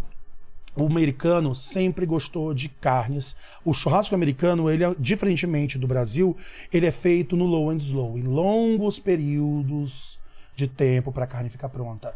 E as carnes do dianteiro, elas têm mais colágeno, principalmente a região do peito, que é o brisket, que é a carne que carrega 60% do peso do animal. Imagina que uma carne dessa, ela tem que carregar isso tudo, ela precisa ter muito colágeno e muita fibra. Então é uma das carnes mais duras do animal. Ela leva de 8 a 14 horas para ficar pronta. Nossa. E o, e o americano adora os cortes de dianteiro. Adora os cortes de acém, adora os cortes de peito, de costela do dianteiro, do ancho, que seria ali. Adora, ele simplesmente ama. Ele simplesmente ama. E aí você vai ver isso sendo colocado muito no churrasco. Onde o americano gosta de carnes mais duras e transformá-las em carnes macias e suculentas, porque o que deixa a carne, isso é um erro, achar que o que deixa a carne suculenta é água. Não é. O que deixa a carne suculenta também não é gordura. O que deixa a carne macia e suculenta é colágeno. Colágeno que passa por hidrólise, que é um processo de quebra por temperatura, pressão e água, ali ela começa a trabalhar e se transforma em gelatina. Aquela gelatina que dá aquela sensação de umectação, de maciez e de suculência. Nossa, que fome. Por isso que o brisket, que é a carne mais dura do animal, ele demora tanto tempo, mas quando você pega a carne, ela vira um, um- um gel. Entendi. E ela demora, ela é difícil de ser Você feita. falou do, da- da- do brasileiro, do americano e o argentino. O argentino é griller também. Também? Nós- vamos ter a base da Patagônia, nós vamos ter também o churrasco de chão. É, uma outra estrutura, é uma outra. Também é mais demorado, também funciona no slow, mas é em ambiente aberto. Quando eu tô falando do americano, eu tô falando em um ambiente confinado. Eu tô falando em uma churrasqueira fechada em um pit. Que é literalmente pit na tradução direta é buraco. Então nós vamos ter esse buraco sendo um um ambiente onde eu vou ter fumaça, mais temperatura, a qual ela, aquela carne ela vai ficar ali sobre uma temperatura controlada e ela literalmente vai fazendo a hidrólise aos poucos e aquela carne ela não vai dar um salto aonde essa, essa, essa, essa, esse colágeno não vai ter tempo de quebrar, ela só vai assar. Ele vai ter tempo de gelatinizar. Já o Brasil gosta de carne macia. O brasileiro gosta de mignon, gosta da picanha, da alcatra, da fraldinha, da maminha, que são carnes que eu tô falando aqui que a gente conhece muito bem no nosso churrasco. E essas carnes, elas não têm muita estrutura de colágeno para precisarem de tanto tempo. Então elas são carnes que ficam prontas em 5, 10 minutos. E o brasileiro é acostumado com isso. Quando nós chegamos com o canal e mostramos carnes que passavam 4, 5 horas dentro de uma churrasqueira fechada, e a gente fazia uma mistura de tempero que é o hub, que inclusive. Ah. aqui, tudo isso era pro merchan, lógico, porque eu não sou trouxa. o hub, que é o tempero, que é uma mistura de temperos, ah, da qual vai açúcar, vai sal, vai um monte de coisa gostosa. Ele é passado na carne e ele tem tempo de penetrar essa carne. Só que ele leva alguns ingredientes que nós não somos acostumados. Porque você vai ver os mais ortodoxos. Churrasco é só sal. Ai, passou outra coisa no É, churrasco. fala que é só sal grosso. É, vai tomar no cu. Seu, é, o seu colega falou pra você que você pode abrir e experimentar. Ah, sim, lógico. Vontade. Aqui é porque os hubs e cada É um que eu não deles... tô podendo experimentar. Ah, é verdade, é eu tô no- verdade, é tô no- verdade. Vou fazer um exame amanhã. Vai fazer Mas- um mas isso- exame e isso- depois você Mas coloca. é, experimentar puro também dá pra. Pode, lógico. E aí, gente- as pessoas viam a gente fazendo aquilo, as pessoas ficavam escandalizadas com aquela mistura de açúcar mascavo, açúcar cristal, sal. E bota alho, bota cominho junto com açúcar. E as pessoas falam, que desgraça é essa? Só que aí, isso se começou a se transformar em meio que um hoax. Começou a dar uns pipocos na internet. E aí chegou um Instagram. E o Instagram, ele, ele americanizou demais o que a gente via da gastronomia. Porque a, a comida é algo muito visual. E quando o Instagram veio logo após o Facebook, a gente via aquelas fotos É. e os restaurantes postando, e os americanos postando os seus churrascos, e aquilo dali começou a se transformar num babado, né? Pá, pá, pá, pá, e começou a crescer, e o canal começou a crescer junto. Só que, quando o canal começou a crescer junto, algumas empresas começaram a aparecer no mercado. E uma delas foi a King's Barbecue, que começou a produzir, ela foi pioneira no mercado e começou a produzir esses pits de qualidade no Brasil. E aí eu queria, eu não tinha um pit, eu trabalhava com uma churrasqueirinha, uma Weber, uma Kettle, pequenininha. E eu precisava aumentar e eu queria fazer evento e eu não tinha um equipamento. E já estavam rolando eventos de churrasco no Brasil. Nessa época, os eventos de churrasco até hoje são magnânimos. Evento de churrasco onde você paga um valor e você come até morrer. Nossa. Você vai, isso, vou te levar, bem. Uh, vai ter churrascada, vai ter bárbaros esse ano. A gente tá em todos eles. E aí, esses eventos já estavam exigindo a defumação. Eu falei, eu quero o meu pitch. Aí eu fui falar, encontrei com o Ricardo, conheci o Ricardo, a Amanda, o Digão, que são os, os presidentes da Kings. Aí eu falei assim, tá. Naquela época só tinha pitch preto. Por conta da, da tecnologia, tava começando no Brasil. Nossa, naquela época, cinco anos atrás. Ah, tá. Mas pra gente que vive esse mundo, parece que foi 20. Décadas, né? É. É, é louco isso. E aí eu falei, eu quero o meu pitch vermelho e cromado. Não vamos fazer, não temos tecnologia para isso, não sei como fazer. Eu quero o meu pitch vermelho e cromado. Não, não vai dar certo, a tintura vai sair. Eu quero o caralho da porra do meu pitch vermelho e cromado, seu arrombado. Pedindo com educação tudo é mais fácil, né? E aí ele falou assim, Ricardo, ah, você quer a porra do seu pitch vermelho e cromado? Então você vai assinar um termo de responsabilidade aonde se der merda na sua pintura, a culpa é sua e a Kings não tem nada a ver com isso. A Kings era no galpãozinho, gente, no meio de Tapetininga. É muito louco olhar pra trás e ver essas coisas. E aí, quando ficou pronta a Demonhona, que é o nome do meu pitch, virou um negócio assim. grande? absurdo. É É, grande? de 28 polegadas. Ele é do tamanho de um carro. Ele é quase Ô, uma louco. tonelada. Ele é enorme. Mas é portátil ou não? É, você coloca no carro e leva, portátil assim, né? É, porque é enorme, cara. Mas naquela época a a, King estava produzindo, ela ainda não tinha entrado no. Tinha, mas era muito pouco o ramo de, de, de residenciais. Hoje é totalmente diferente. E aí a Demoniana saiu, e aí aquilo ali se transformou numa febre, porque não existia pitch colorido no Brasil. A Demoniana, o meu pitch, foi o primeiro pitch do Brasil começaram a colorido. pedir. Começaram a pedir, começou a se transformar e se transformou num dos mercados mais exigentes da Kings, que era o mercado de equipamentos personalizados. Nossa. E aí se transformou numa febre, e aí a Kings desenvolveu toda a tecnologia aqui no Brasil, as tintas e tudo, para a pintura dos pits. E hoje a Kings, que é a minha maior parceira, quero mandar um beijo para todo mundo da Kings, foi uma das primeiras empresas que acreditou em mim foi. E, e, e, e- é engraçado, porque eu sou churrasqueiro, eu tenho uma boca suja, eu sou um homem gay, assumido, e isso no meio do churrasco sempre foi muito complicado. E a Kings. Todas essas partes? Todas essas Boca partes. suja, gay e. É mesmo? Todas. Hoje em dia mais não. É, hoje em dia, hoje em dia, é, hoje em dia mais não. Hoje em dia no começo muito. era. Era. Ah, você vai ter um churrasqueiro viado. Qual o é. problema? Ah, meu amor, fala isso agora. É. Agora, pelo amor de Deus, mas. Você era boca suja já? Não, ah, mas, filho, eu não preciso, eu não preciso de dois segundos pra mandar alguém tomar no cu. Eu não preciso de nada pra mandar alguém se fuder. Fala, fala. Tem uma foto da, da Demonhona. Ah, quero entender aqui. Pera aí. Caramba, velho. Olha isso aqui. É o meu ver? bebê, ela tava novinha e hoje, coitadinha, tá toda arrebentada, tá velha. Tá Coroca. detonada? Tá aí, ela, mas ela, eu doei ela de volta pra Kings, vou pegar um novo, Isso um bem é, maior do Isso que é outra coisa, ou faz parte? É, um- é isso, é porque é o seguinte, mostra aqui em cima pra eu tentar mostrar pras pessoas. É aqui, ó. Isso daqui é um cilindro de defumação, aqui é um forno e aqui é a caixa de fogo embaixo. Nesse cilindro é onde a mágica acontece.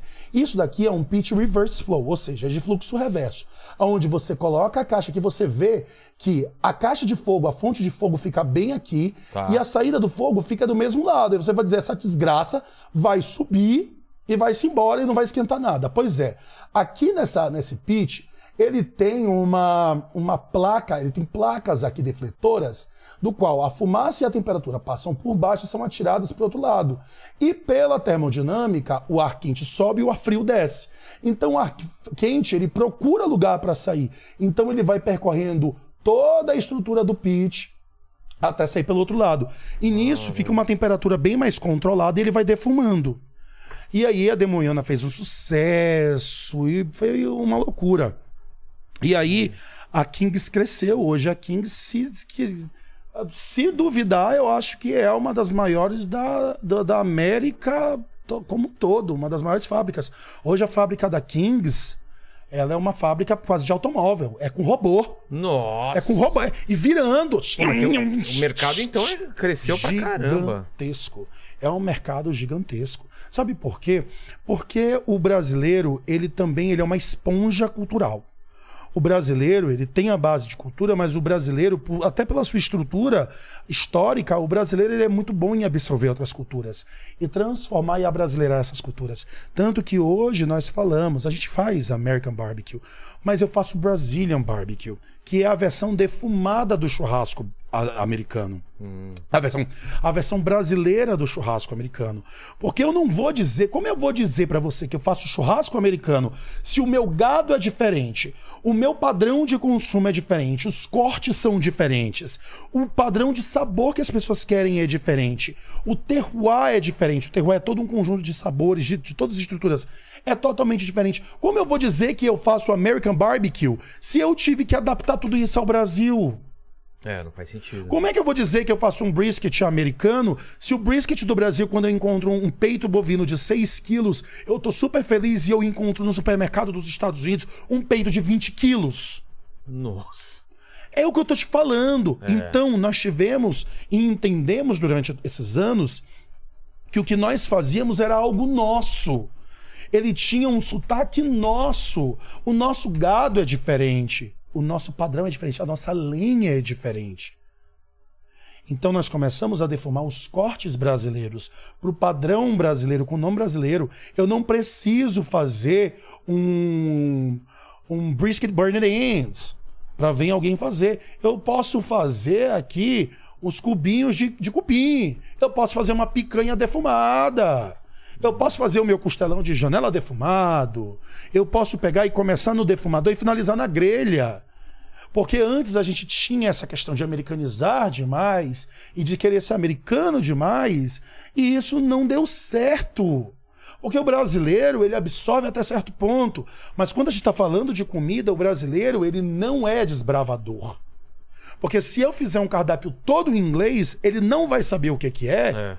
ele não vai pedir. Exato, exato. Ele vai pedir aquilo que ele conhece. E aquela imagem que a gente tem do churrasqueiro, do, do americano fazendo uma festinha no jardim, colocando um hambúrguer pra assar. É verdadeira. É verdadeira. Totalmente. Eles comem hambúrguer com, com- Aquele é o churrasco deles também. Também. Esse é o churrasco griller deles, é o churrasco rápido. É linguiça, salsicha e hambúrguer. Existe, Ah, tá. mas não é o principal. Aquilo dali é do dia a dia. A gente Entendi. também faz. Chama os amigos. E faz um hamburgão lá, bota bacon. Ou bota hoje em dia. E, e- e olha o que é mais legal. E hoje em dia, o que é mais impressionante é que o que tá hoje em top trends no mundo inteiro do churrasco é o churrasco brasileiro de grelha. É Hoje os mesmo? americanos têm loucura pelo churrasco brasileiro. Picanha. Cupim. Eles estão fazendo lá? Enlouquecidamente. Brazilian Rotisserie. Brazilian Grills. Gr Mas por quê? Por Brazilian causa dos restaurantes brasileiros lá? Também, muito fortes. São fortes pra americanos? caramba. Meu amor, aonde você vai em um lugar, no resto do mundo, onde você paga um, valor, assim, um valorzinho e você come carne a morrer?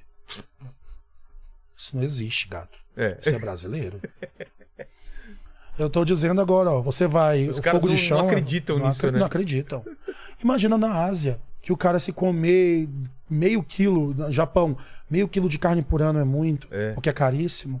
Você abre uma fogo de chão lá. Nossa. Você vê os, os asiáticos vindo pro Brasil, que nunca vieram ao Brasil, leva eles numa Os churrascaria. caras ficam doidos. Não, é, é, é, é bonito, é bonito. Eu já vi gente começando a chorar. Sério? Eles começam a chorar. Aquilo ali não é a realidade deles, meu gato. Meu Deus. Não é a realidade deles, aquilo ali é um produto de luxo. Imagina uma pessoa que, que ela junta dinheiro pra poder comer uma vez por mês um pedacinho de carne. E ela chega no Brasil e você pode se, se arrebentar de comer carne à vontade, por um preço que pra eles não é nada. É. Você entende que o Brasil é um maravilha. paraíso gastronômico e que hoje nós somos reconhecidos por isso? É muito louco. Hoje os top trends somos nós. Hoje os americanos estão copiando a gente. Que doideira. Hoje a indústria americana da carne está cortando o hemp, que é a parte do traseiro, para fazer picanha. Porque até o corte de visão do gado nos Estados Unidos é diferente do Brasil. O Brasil divide por músculo. Nos Estados Unidos são grupos musculares, Entendi. com osso. É totalmente diferente. A picanha ela era picada, era partida no meio. não- Hoje não.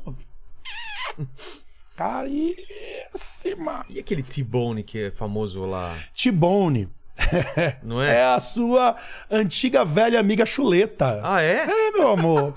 É Ele contra vira filé. chique, né? É T-Bone. T-bone. É a chuleta. É a boa chuleta. Chuleta. Por quê? O que que é o T-bone? É, o T-bone ele faz parte do corte do contrafilé, principalmente do chorizo, que é a parte traseira do contrafilé, onde ele já vai ficando mais próximo já da alcatra. Ele já vai chegando, já, pegando perto da base do colchão ali do traseirão do animal. Então ele é um corte onde ele já tem dois músculos. Ele tem o contrafilé, que é o chorizo, que a diferença dele do ancho é que ele tem capa de gordura. Você vai ver uma capa de gordura bonita em cima dele. Você vai dizer, isso daqui é a parte do ancho. E aí, do outro lado da coluna vertebral, tem o mignon. Então, por que, que é T-bone? Porque ele é um corte feito aonde você tem o contrafilé, o osso da coluna, que parece um T, e um mignon. Ah, Aí fica aqui, é o T-bone é por conta do T do osso. entendi. Entendeu? Mas ele é boa e velha chuleta. Você vê muito nos desenhos, né? Flintstones, né? Exato, exatamente. Mas normalmente quando o que você vê no Flintstones é o. É o. Como é o nome do corte, meu Deus, aqui no Brasil? Como é o nome, Ramiro? Que pega colchão, alcatra, picanha. É, como é que é o nome daqui no Brasil? Eu Ele, ele esqueci o brotossauro. É, o que ele pega cinco ou seis. Legal você trazer um amigo, um amigo direto. O capitão. Legal você trazer seu amigo direto da, do- da série do Vikings lá, né? Ah, ele, a- ele, ele se acha. É, ele vê. acha que ele é um viking. ele, é de, ele é de Pindamonhangaba. Ele... o Viking de Pindamonhangaba. Você acha? Esse é Ramiro. Ramiro é meu braço esquerdo e o Titi é meu braço direito. Sem esses dois eu não seria o que eu não, tenho, não faria nada sem eles. que maravilha. Mas e aí, aí a, desenvolveu e hoje nós estamos vivendo uma aurora muito grande da, de um novo processo de churrasco que é a defumação. E a defumação, que é mais legal hoje, é que hoje eu faço parte do grupo Kings e hoje ah, nós temos profissionais que são. Eu tenho um orgulho tão grande da, da equipe que a gente trabalha hoje, do Betão, do Tadeu, da Júlia, do Léo, do Burga, de- do Caribé, da Paula.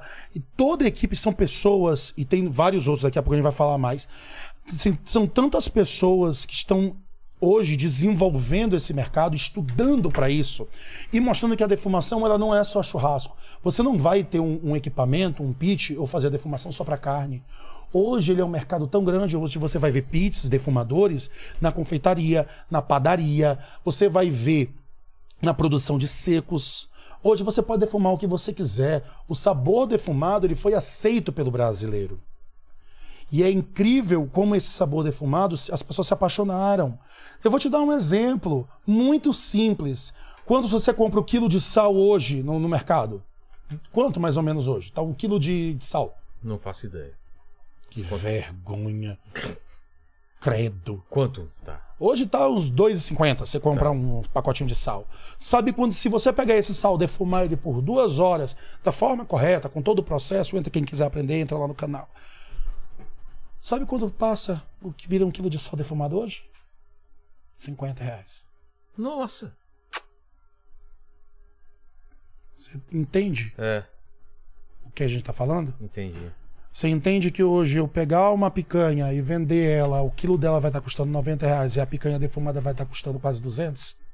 Porque é um processo que tem investimento, estudo, lenha, é toda uma estrutura e você aumenta a qualidade da carne, maciez, porque durante esse processo de assamento lento, essa hidrólise vai acontecendo. Por mais que tenha pouco colágeno, ela vai ficando cada vez mais macia e suculenta. Então você tem um- uma melhoria da carne. Eu meti o dedo aí, acabei com o teu áudio aí. Não, né? não, não. É, e você tem uma melhoria. Então você vai ver uma, um mercado que está absorvendo essa estrutura muito grande. E só uma coisa antes da gente falar, é uma coisa que eu devo isso, inclusive a Caribé a falar isso, porque a gente não Caribé tem. é o- Caribé é um dos nossos ah, churrasqueiros, ele é do Pará, Edivaldo Caribé.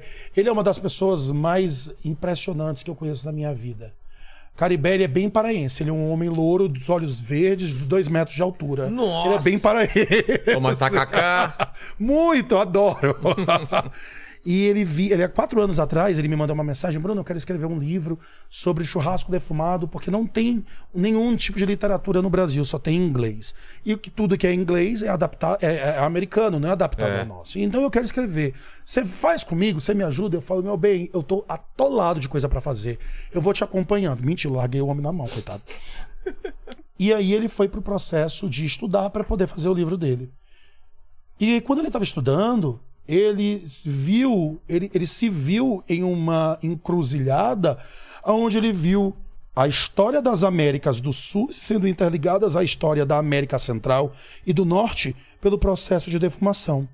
Então ele viu que, porque a história da defumação a gente começa. Começa nas ilhas, ali na base, o Caribe, com a barbacoa, com os indígenas locais, fazendo estruturas de bambu, cavando buracos, cobrindo, e que dali ia defumando a caça, a pesca, porque eles não tinham muito tempo, tinha maremoto, tinha furacão, aquilo dali subiu para os Estados Unidos com a colonização americana, e aí veio os negros também depois da, na, na, na- escravidão, no processo de sequestro africano, foi para lá e teve a mistura, aí teve o indígena americano com o indígena caribenho, com a base latina, com o europeu trazendo a base da charcutaria e do uso do sal, porque não tinha sal nas Américas antes da colonização, da colonização inglesa, tá bom?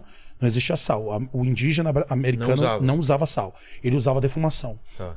E aí veio, aí tem a defumação, aí tem a questão do, do churrasco defumado, aí tem o blá blá blá, que depois eu conto. Tá. E aí ele viu que existia um êxodo muito grande da indígenas da América do Sul que foram parar na América Central e no Caribe. Ah, é? E a estrutura que eles estudavam lá, que eles faziam muito depois, muito depois dos que os brasileiros faziam, os indígenas brasileiros amazônicos faziam, ele viu que a base da defumação, isso por pesquisa aprovada e hoje já está inclusive em processo de ida para os Estados Unidos esse livro pelas universidades, ele viu que o processo de defumação ele não iniciou nas na América Central, ele iniciou no coração da Amazônia. A defumação e subiu. A defumação acontece, ela começa na no Brasil. Ela começa na América do Sul. Ela começa com os o eu esqueci o nome do processo, estou aqui enrolando porque eu esqueci o nome do processo. Do gente, eu esqueci o nome que Caribe vai me matar. no, no- Como é o no nome? O, o processo brasileiro. Esqueci o nome totalmente agora. Da defumação dos indígenas.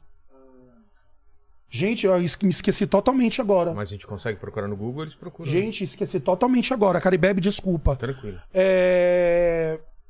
Moquim! Pronto. Hã? Os moquens. Moquém. Moquens são estruturas de bambu aonde os indígenas eles pegavam a caça e a pesca, penduravam e colocavam embaixo, faziam uma cama de lenhas, de pedaços de madeira e folhas. Aquilo dali eles cobriam e aquilo dali ia defumando a carne por dias. Ou seja, o processo de defumação ele acontece, ele é desidratador e ele é bactericida. Por quê? A fumaça por si só, os fenóides da, da, da, da, da, da- os processos químicos da defumação, eles são bactericidas. E por estar seco, por desidratação, quanto menos água você tem em um, em um produto orgânico, menos você tem a- a- a- o crescimento bacteriano. Menos você tem um crescimento fúngico. Então você tem um produto que ele tem uma vida útil muito maior. Então você vai ter esse produto ah, sendo a base de alimentação dos indígenas. Só que, por que, que isso desapareceu da história? Porque quando nós tivemos a invasão portuguesa no, no- no- no- Brasil e nós tivemos a dizimação cultural e do, do indígena brasileiro, nós vamos ver o indígena, nós vamos ver a imagem do indígena sendo contado pelo colonizador. Claro. E a imagem do indígena, se você abrir qualquer livro de história de colégio, ele vai mostrar qual é a imagem que ele mostra. Ele mostra o moquém com o que assando. Peixe. Você tem certeza disso? Tô tentando lembrar. Qual é a imagem do indígena brasileiro pelo europeu na pós, do pós 1500? O que, que ele comia? Mandioca. Não, não lembro das A imagens. imagem é ele cozinhando gente. Cozinhando gente? Se você pegar qualquer livro, Não. qualquer livro de história, você vai ver o moquém com pedaços de gente, com perna, com braço, com cabeça. Sério? Essa é uma foto icônica de qualquer livro de história. Porque o europeu Nossa. chegou no Brasil e disse que os indígenas brasileiros eram selvagens, é, Canibais. é, é, canibais. Ah, é? Nossa, eu não lembrava disso, não. E Lembrava, Lene? aconteceu? Lembro- tinha os indígenas também, canibais? Lógico, principalmente no Maranhão. A gente Tinha gosta mesmo? de comer gente. É, tinha, com certeza. É? Os Guajajaras, a gente tem ali uma base que era bem canibal. Ah, mas não eram todos. Mas a, a, a estrutura, a história da cultura indígena, da gastronomia indígena, ela foi apagada. Ela foi suprimida. Porque desde cedo o brasileiro aprendeu que a história dos nossos ancestrais é imunda. O brasileiro sempre aprendeu que nós somos vira-latas. Até hoje nós somos assim. Até hoje a gente não olha para nossa gastronomia e diz a cozinha brasileira é o melhor do mundo. Não, a cozinha europeia é a melhor. A gente tem que abra... europeuzar isso aqui, americanizar isso daqui. Eu sou um dos exemplos disso. Eu faço chu- churrasco base americana. Só que nós abrasileiramos. Só que eu fazia isso antes de entender que os americanos trouxeram, vieram e buscaram isso e beberam da água da Amazônia. Veio daqui, foi pra América pra- Central e da América Central pra. E lá eles desenvolveram a técnica deles, só que isso retornou pra gente. Isso retornou pra gente e hoje eu posso dizer o que eu faço é churrasco brasileiro. É. Se saiu daqui essa Fez porra o aí, ciclo, né? Fez, fez Exatamente. a volta e voltou pra cá. Então hoje eu não faço churrasco americano. Eu faço churrasco defumado brasileiro porque ele é nosso. Ele é indígena, ele é africano, ele é europeu, ele é árabe, ele é chinês, ele é tudo que Ele o foi Brasil desenvolvendo é. em vários Ele lugares é do latino, mundo, é. exatamente. E hoje se transformou o que é a gastronomia brasileira. Você, falou que depois ia falar da Cajun, como que é? Cajun, Cajun. Creole. Vamos falar. A cozinha Cajun Creole, cozinha Cajun É, Creole. eu tive em Cuba e, e tinha essa cozinha Com certeza. aí. É. Porque tem uma influência gigantesca do Caribe. Tem uma influência gigantesca da cozinha do sul dos Estados Unidos. Vamos imaginar uma coisa. Os, a grande parte dos países, só tiveram três países que entraram na briga pelas Américas. Foi a Inglaterra, Portugal e Espanha. É. Os outros países não aceitaram os tratados. E aí eles tentaram invadir de qualquer forma. A cultura cajun e a cultura creole, elas são distintas, separadas, só que hoje elas ela- uma baseada na outra. A cultura do sul dos Estados Unidos, ela é uma mistura muito grande da cultura caribenha, da cultura latina mexicana, da cultura europeia, principalmente inglesa. Vamos ter outras. A gente vai ver depois o grego, Francês. o francês, nós vamos ver depois. E da cultura africana. Muito fo- e Desculpa, e da indígena local. Ah, em mil, lá em 1600 ou 1700, agora eu não lembro qual foi a data. Existiu uma invasão muito grande dos franceses. Não, foi mais tarde. Foi mais tarde, desculpa, foi mais tarde. Já foi já em mil, final de 1700, início de 1800. Foi quando teve uma invasão francesa ao norte do Canadá, em cima do Maine, que é um dos últimos estados ali da costa leste americana, desse lado, da costa leste americana. Ah, aonde acima é a base de Quebec. Só que lá antigamente se chamava Arcadia. Então, você vai ver os franceses invadindo aquela área e se socializando com os indígenas, porque os franceses, eles não eram escravistas. Eles não tinham o. Desculpa, eu estou chamando de escravos, os escravizados. Desculpa, o pessoal me corrige muito com isso. Então, eles não tinham a base da escravidão. Ah, e eles não tinham esse preconceito. Eles não nem escravizavam? Não, os franceses não. Os franceses, nem os franceses, nem os holandeses. da- não, não fazia parte da cultura deles. Ah, então eles se juntaram socialmente com esses e se juntaram ah, amorosamente também com esses indígenas e começaram a guerrear com a, com a coroa inglesa. E eles perderam, eles foram expulsos da região da Arcadia. Então eles eram os Arcadians, os arcadianos. E eles pegaram os navios e saíram descendo a costa até chegar no Golfo do México. Pegar o Golfo do México é o quê? Os países do sul do, do- Golfo. É a Flórida, o Alabama, o Mississippi, a Louisiana e o Texas. E eles vieram descendo e ficando ali, porque tinha uma estrutura muito menor da, da, da base da coroa no sul dos Estados Unidos. E aí eles conseguiram se adaptar principalmente ah, no Alabama, no Mississippi e na Louisiana, principalmente na Louisiana, na região de New- Orleans. E aí você vai ter a cultura Cajun aparecendo. A cultura Cajun veio de Arcadians, que é uma mistura cultural de indígenas americanos e canadenses com franceses. Essa é a principal base Cajun. Só que, como nós falamos, a gente vai entrar já aí em 1800, quando tem 1821 ou 22, começa a Guerra Civil Americana, até 1825 ou 26, eu não me lembro, quando ela termina com a abolição da escravidão. E aí nós vamos ter os, os escravizados sendo libertos e esses, eh, esse- essa base indígena e francesa, como não tinha esse distanciamento, porque eles também eram execrados da sociedade, eles começaram a então a se juntar também amorosamente. E aí nós vamos ter a estrutura que é o creole, que é o indígena, africano e francês. Então você vai hoje na Louisiana, você vê eles falando da cozinha Cajun Creole, porque a cozinha Creole ela veio baseada na cultura Cajun. Primeiro a Cajun, logo em seguida a Creole. Tá certo? E aí você vai ter essas junções culturais que formam hoje essa base.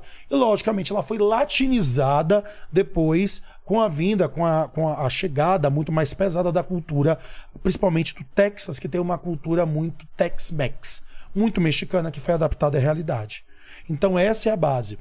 Quando eu te falo que a cultura maranhense, paraense, ela é muito parecida com a cultura Cajun Creole, é porque quando eu tô falando de São Luís, e eu tô falando de Belém e as cidades mais ao norte ali, da, depois da, da, da região amazônica, porque São Luís ainda é a Amazônia legal. A gente tem a base ali da foz do rio Amazonas, e você vai ter o Pará, e vai ter toda aquela estrutura. Nós tivemos portos ali que receberam base africana, que depois saíam de lá e iam também para os, o Caribe e depois para as Américas. Então você vai ver que os africanos que estavam, que vinham das, da África, os escravizados que vinham da África, que faziam parada também esses navios no Brasil, os navios negreiros, eles traziam é, essas pessoas e levavam, e o destino final era as Américas, parte delas também ficava aqui no Brasil e ficavam no Caribe.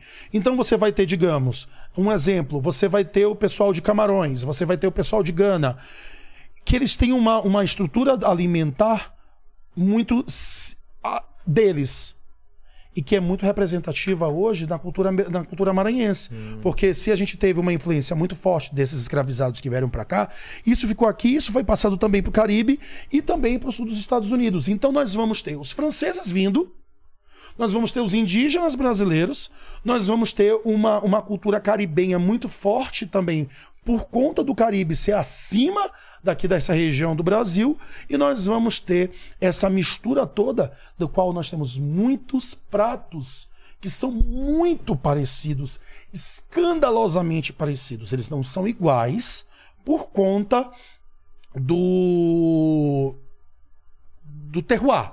por conta dos ingredientes locais. Mas se você for ver as bases de produção, são Bem muito parecidos, muito parecidos. Até a música caliente, a gente vai ver uma cultura, uma influência caribenha aparecendo na década de 70 com as guitarradas ali no Pará, no Amazonas e vindo reggae para o Brasil. Por quê? Porque os navios, a gente começou a ter uma influência muito grande de rádios piratas vindas da, da que eram que, a, a, a, que, mandavam sua música e navios que vinham do Caribe e traziam CDs. E existia escambo de música brasileira com as CDs e com os discos de músicas caribenhas. Nossa. E aí você vai ver o calypso hoje, você vai ver toda essa estrutura da música caribenha envolvida no Brasil. No Maranhão é a terra do reggae e o Pará a terra das guitarradas. Entendi. Você vai ter isso, isso é muito influente dentro da gastronomia também. A gastronomia é o mecanismo mais tétrico, mais. Como é que eu posso te falar? Mais uh, visceral que você vai ver de uma cultura. A gastronomia, ela diz se esse povo passou por guerra, por fome, por seca, por inundação, Ah, é? por, por, por junções, por tudo. A gastronomia, ela te fala. A comida, ela te fa- conta a história. Por exemplo, se o fundi, né? É isso, né? Gente, vamos ver. O- o- se vo- as pessoas falam muito da cultura francesa, que são É. povos minimalistas. Isso não existe. Isso não existe. Se você É, tiver- você associa aquele Isso. pouquinho a quantidade. Mas isso foi por conta da década de 60. Quando a Tá. gente for meter mais uma loucura que vai ser quando a gente falar de glutamato monossódico, a gente vai entender isso. Já já a gente Ah, vai falar tá. sobre isso. Mas é aí a gente vai ter essa ideia, só que a comida europeia é uma comida muito farta. Sabe por quê? Porque utilizava tudo. Porque tinha guerra, tinha fome, Tinha que utilizar. tinha miséria. É. O Brasil tem fome, tem miséria, mas era uma questão social. Não é porque durante quatro meses do ano tem congelamento, não tem comida, É. não tem, não tem, não tem de onde tirar a comida. Não é porque tem terremoto que vai acabar, dizimar uma sociedade. Um vulcão não é porque tem um vulcão em erupção, erupção. O Brasil não tem isso. É. O Brasil é uma questão financeira, social. É distribuição, né? Exatamente. É uma, é uma questão econômica social. Nos outros lugares não. Lá não, é os caras fome. passavam fome mesmo. É fome por escassez. É, escassez. Tem esse lance, né, do fundido, os caras guardarem aquele pão, ficar Exato. duro e o Meu queijo. bem, a charcutaria. Como é que eu vou matar? Como é que eu, eu tenho aqui uma família e vou matar um porco de 200 quilos e vou comer ele de vez? né? Aí vem o sal, vem a guarda, vem os produtos químicos, vem o gelo. Pra isso durar, né? Pra isso durar, pra no ter inverno, comida. né? As fermentações. os Também, né? picles. É. A fome. A filho. necessidade É a faz- necessidade é. que faz o povo. Cara, é muito legal se estudar através da, da gastronomia. A gastronomia. E eu acho muito triste. O colégio hoje, a educação não tem entendido isso. É. Que a gastronomia ela é uma forma de mostrar para os alunos, para as crianças, para os jovens, o quanto nós somos privilegiados em uma estrutura mundial. É. No Brasil, meu amor, se chove. Pode ter seca, tem, mas não é o ano todo. É. Nós temos comida. Nós temos plantas frutíferas nascendo o ano todo. Nós não temos inverno rigoroso quando tem inverno. É verdade. Fruta Nós somos um caramba, país né? tropical.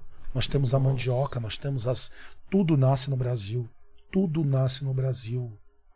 Tudo nasce no Brasil. Tudo é criado no Brasil. Só que não é distribuído pelo Brasil. Isso é trágico. E é por isso que eu posso fazer um, eu posso fazer um, um pedido social aqui. Claro, claro. Posso fazer? Pessoal, você, pai, mamãe, vovô e jovens de 16 anos, eu peço encarecidamente, peço principalmente para os influenciadores, TikTokers, GK, Álvaro, é, Vamos lá, vamos, diz aí pra mim, o pessoal que tá hoje nos TikToks da vida, a, a mulher, o, lá o- Eu esqueci, eu não sei o nome desse gente, eu sou velho, desculpa. Todo o pessoal. TikTok também não é a minha praia. Pois é, todas as pessoas hoje que são influenciadores de jovens, vocês, além de rebolar a raba no chão, e vocês fazem isso muito bem, vocês têm uma obrigação social que é explicar para o jovem o poder que ele tem na mão do voto. Jovens, votem, estudem, tirem. Vocês têm o direito e o dever social e civil de serem as pessoas que vão mudar esse país. Vocês entendem o caos de toda a, a- a- ambiguidade que nós vivemos hoje da política brasileira. Sendo para um lado ou para o outro, estudem, façam escolhas, sejam responsáveis pelas escolhas do país de vocês. Porque se nós chegamos ao país que nós chegamos, foi por escolhas erradas vocês têm o dever de mudar o país. Porque nós, nós estamos aqui, nós estamos trabalhando, nós estamos desenvolvendo, nós estamos criando renda. Vocês são o futuro dessa nação. Pelo amor de Deus, votem. Pelo amor de Deus, votem influenciadores, falem sobre o voto, falem sobre a obrigação e o estudo, o estudo de sociopolítica. A gente só assim a gente vai mudar esse Brasil, jovens. Saibam quem vocês são. A maravilhosa da Negra ali já falou. O jovem do Brasil não é levado a sério. É. Se façam ser inscritos. Gritem, berrem em plenos pulmões no voto. Não gritem na rede social. Gritem no lugar onde vocês vão fazer a diferença, que é no voto. Sejam ouvidos. Votem. Mudem esse país, pelo amor de Deus, mudem. Sair dessa idade das trevas, Deus me livre. Nossa senhora. Vamos lá, vamos pro Vamos chat. lá, vai, Vamos vai. chat. Vamos E- pro e, chat, depois você fala aquela falei palavra demais. que você falou. Glutamato monossódico. Uh! Re- repete, Como é, repete. que- como é que é? Glutamato monossódico. Glutamato monossódico. GMO. GMO. Eu também teve uma cola boa. Ah, é, o pessoal da King, da Kings, né? É, tá mandando uma, uma. Ah, você acabou de ganhar uma chuga. Você ganhou de ganhar um pitch lindo, maravilhoso. Kings, eu te amo. Você, Deus. Você Ah, vai mas- ganhar um pitch residencial. A Kings hoje. Pra varanda, assim? Maravilhosos, até pra apartamento, meu amor. Porque você consegue levar e colocar, inclusive, dentro da sua, da sua churrasqueira. Como assim? Dentro? Porque ele é pequeno e você consegue, ele é um 3 em 1. Sabe churrasqueira quando ela não tem a chaminé, não Sei, tem sei, sei. de apartamento, você consegue colocar ele dentro. E aí você consegue defumar ele dentro, você consegue colocar no seu carro levar pra praia. O Você quê? consegue levar pra piscina. E ele é um 3 em 1, porque ao mesmo tempo que você pode defumar, você tira a placa defletora, você transforma ele num grill. Ou se você não tiver lenha de defumação, ele se transforma num bafo. Porque bafo é um cozimento só no calor e na fumaça da, da, da- da- do- do carvão. Fazer aquela costela no bafo da Pode fazer, maravilhoso. Uma picanha defumada depois tirar a defletora. Olha que coisa mais linda! Essa daqui? É, parabéns! Você ganhou um pitch e agora só. eu também estou te dando uma Que entrada para o nosso próximo curso profissionaliz- profissional de abril. Eu vou te mandar as datas. Você e su- su- sua equipe aqui são meus convidados Eu para participarem do nosso aprender curso. a fazer. E você vai minha mulher tá me cobrando isso. e você vai sair de lá sabendo fazer churrasco. Mesmo, Isso eu mesmo? te prometo. Mas, tipo, um cara que não manja nada, Nada, nada. você Eu vai chegar lá zero sabendo, colo- do sabendo Ah, a tá. diferença de um fogão para uma Isso, geladeira. isso. Você vai sair Eu de lá não quero me sentir fazer. mal de não, todo mundo fazendo e eu não sei. Não, pelo contrário, é um curso Putz, aonde tem. Vamos fazer? Vamos os fazer, grupos- Lene? Vão, Opa, vão, vocês opa, vão, vocês certeza. vão. Vocês vão fazer. É um curso lindo. Que legal. E vocês vão fazer e vocês vão aprender a trabalhar, acender o fogo. Vocês vão aprender toda a base técnica. São dois dias de curso, de imersão, da qual vocês vão ter os melhores. prof- Gente, sabe quantas. Sabe como esse curso é louco? Veja, no último curso veio gente de cinco países. As pessoas viajam. Nossa. Veio gente da Bélgica, veio gente da Costa Rica. Veio gente da África, foi, foi, foi de Moçambique, veio gente do Japão para fazer o nosso Onde curso. é? Aqui em São Paulo Em Itapetininga, lá da Suécia. Foi da, foi da Bélgica também, É? foi Suécia. Vem gente, veio da gente do Canadá, dos Nossa. Estados Unidos, vem para fazer o nosso curso, porque hoje eu posso te dizer, com, sem, sem nenhum tipo aqui de vaidade, hoje pode ter certeza, é um dos maiores e melhores cursos do mundo de defumação. Caramba. É um curso baseado em técnica, em estudo acadêmico. É um, as pessoas estão lá, elas são estudadas, elas são formadas e elas estão lá, estudam dia e noite para te fazer aprender a realidade e a verdade química e técnica do churrasco. Você vai sair de lá sabendo. Você é meu convidado. Bem-vindo Kings obrigado, obrigado demais, demais. Fala, ô, ô, ô Lene, que mais? Vai ser maneiro, hein? Ó, é o seguinte, o Vitor Veloso mandou um superchat aqui. Conhece? Vitor, lógico, o Vitor é meu. é, ele, é ele é o responsável das minhas vendas. Ah, tá. E ele tá falando assim, ó, Brunão é o chefe mais delicious que tem nesse YouTube. Ó, delício. Vitor, um beijo! Mudou a minha vida e a de, de- de tanta gente que ele nem imagina. Aí a pergunta dele é o seguinte: Não, só uma coisinha. Olha o que eu acho aqui, tá vendo? Da- Ok. Olha o que tem atrás aqui. delicious. Dedo no cu e gritaria! Aí ele tá perguntando sobre o título da equipe Brasil lá em Houston, se vem esse ano. Vamos, vamos Qual falar. que é o esquema desse, desse... É o seguinte, eu a, a Pitmaster Brasil, ela é uma instituição, vamos falar assim, eu não sei nem como chamar a Pitmaster hoje em dia. É uma empresa, sim, é uma empresa também. Que ela é responsável pelo em colocar o Brasil nas competições internacionais, no meio internacional do churrasco. E hoje nós temos competições no mundo inteiro, principalmente nos Estados Unidos e na Austrália. Com Midstock, nos Estados Unidos tem várias. E aí, ah, antes do da Pitmaster, não, a gente não, não existia uma seleção que fosse responsável em levar a, o churrasco, o defumação, o grupo brasileiro para fora. E aí veio o Daniel Lee, que é uma pessoa que eu amo, maravilhosa. Daniel, que é um dos maiores nomes do churrasco defumado brasileiro. Inclusive, ele tem um restaurante fantástico. Quem quer comer defumação aqui em São Paulo, vai lá no Bark and Crust, que fica ali em Pinheiros, lá no restaurante dele. É fabuloso! Vai no Betones, no Betones Barbecue. Vai lá comer um hambúrguer defumado. Vai lá no Tadeu. Vai lá no no no Firebox, ah, no Firebox, no Dom Pimenta em Sorocaba, maravilhoso. Vai lá no, no- no- no- lá em Itapetininga também nós temos o Hometown Barbecue que é, da- que é o restaurante conceito da Kings. É maravilhoso, é fantástico também. A MTN em Campinas, você, hoje em dia você tem casas de defumação no Brasil inteiro. E aí você tem essas- esses, esses, esses profissionais sedentos de participar de competições internacionais. Então o Daniel veio, abriu a oportunidade, começou as competições dentro do Brasil e essas equipes que ganhavam são enviadas para ah, os eventos internacionais para competir. Nós competimos já em três temporadas. Na primeira temporada, nós, ah, nós vamos para a abertura da temporada de, de, de competições que acontece em Houston, no Rodeo. Rodeo é o, é o maior evento de country music do mundo. Só que a abertura dele é um, é um projeto social, aonde tem o Cook-Off, o Houston Barbecue Cook-Off, que é um evento de churrasco que reúne pessoas do mundo inteiro, mais de 350 equipes do mundo inteiro que vão para competir. E esse é um evento social aonde tudo que é arrecadado de dinheiro ali volta para a sociedade. E quando eu soube disso, eu chorei pra caramba. E todas as pessoas que trabalham lá, elas são elas trabalham lá de graça. Elas são é, Voluntário. voluntárias naquele trabalho. E tem pessoas que trabalham lá há 45 anos, sabe por quê? por quê? Porque todo esse dinheiro que é recolhido, que são bilhões, bilhões de dólares, eles são revestidos para as escolas americanas e para bolsas de estudo nas universidades. Então os alunos saem das escolas fantásticas e vão para universidades de elite de ponta, que nos Estados Unidos não tem universidade pública. É, o- é- é- é uma outra estrutura lá. E eles vão para as estruturas Com de ponta grana. com essa grana. E eles voltam todos os anos para ajudar, porque eles só são quem eles são por conta do churrasco. Olha essa, essa ideia, né? Como é diferente, né? E é, é lindo, é um evento lindo.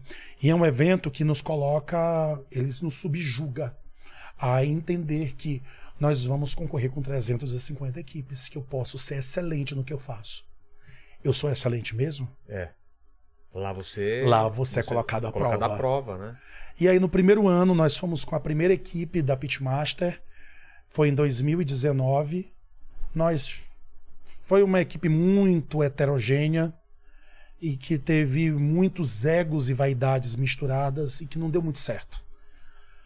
E a gente aprendeu muito. A gente entendeu como funcionava e a gente ficou lá para 160 e pouco. E bem cagado.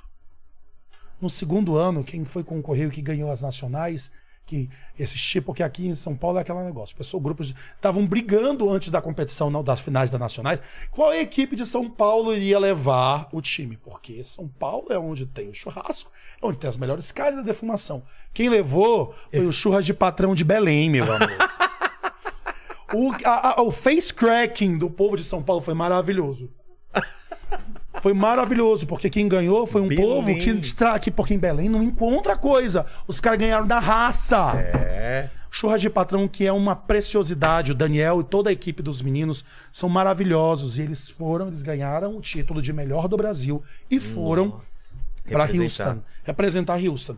Aí eu fui eu, a Júlia e o Bueno, que fazem parte hoje da equipe, nós fomos como conselheiros, porque o Daniel tinha acabado de abrir o restaurante e não pôde ir.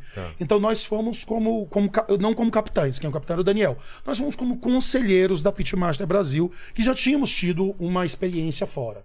E aí eles fizeram uma campanha linda, eles entenderam o que a gente falou para eles também, as dicas que nós demos. Nós já conhecíamos o pessoal, inclusive a pro pessoal, quero mandar um beijo para todas as equipes do mundo inteiro. Hoje nós somos são parceiros nossos. Hoje nós temos amizade com gente do mundo inteiro por conta do churrasco. Eles esperam a gente. É mesmo. Durante a pandemia, era eles mandando mensagem: vocês estão bem, vocês estão bem. É lindo, e eles, eles esperam pela gente, eles mandam mensagem: vocês estão vindo, vocês estão chegando. Porque é muito legal, porque o brasileiro é muito assim, ele, É, é né? ele consegue cativar, e é muito legal. A gente chega lá, a gente dá aula para as crianças de churrasco brasileiro, para os cegos. Eles pedem pra gente, a gente faz o trabalho social junto com eles. É algo maravilhoso. É uma, é uma, é uma, Uma, inter- é uma reunião. é uma de reunião fantástica. Não só, não é só a competição. competição. É, a, é, É, é a cereja do bolo. é a cereja do bolo. Mas existe uma estrutura abaixo que é muito linda. E aí eles fizeram uma campanha e ficaram em 11 lugar no frango, De 350. 17 no brisket. E, na- e no, no, no geral, acho que ficou em 27, 21. 21 no geral. 21 no geral, no segundo ano de competição. Você sabe o que é isso? Nós ficamos à frente de campeões mundiais. Sabe o que aconteceu? O dono do rodeo, o prefeito também da cidade de Houston, desceu e foi apertar nossa mão pessoalmente. As equipes que riram da gente no passado vieram pedir bênção. Hoje nós somos respeitados no mundo. E o que, acontecer, o que vai acontecer esse ano, eu fui, ah, eu fui convidado para ser capitão da seleção brasileira.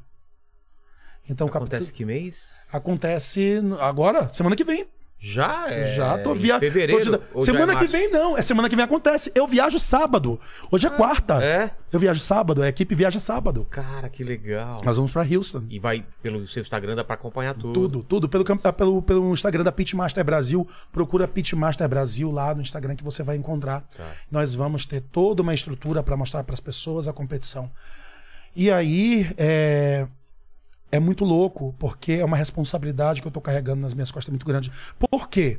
Não porque por conta da equipe, porque a equipe que tá indo, que é a Júlia Carvalho, que é o Rodrigo Bueno, o Edivaldo Caribé, do livro, e o Luan é, que é do Rio de Janeiro. Então, eu sou do Maranhão, a Júlia de São Paulo, Rodrigo Bueno do Rio Grande do Sul, Caribé do Pará e é, o Luan do Rio de Janeiro. Então, nós temos uma pluralidade do Brasil inteiro ali nessa equipe, dando o máximo de si. Nós estudamos muito, muito, muito. E, e nós entendemos como funciona o- a- a- a- a- a competição. Porque a gente tem que lembrar de uma coisa: tem bases técnicas, tudo tem base técnica, mas você vai fazer comida para uma pessoa.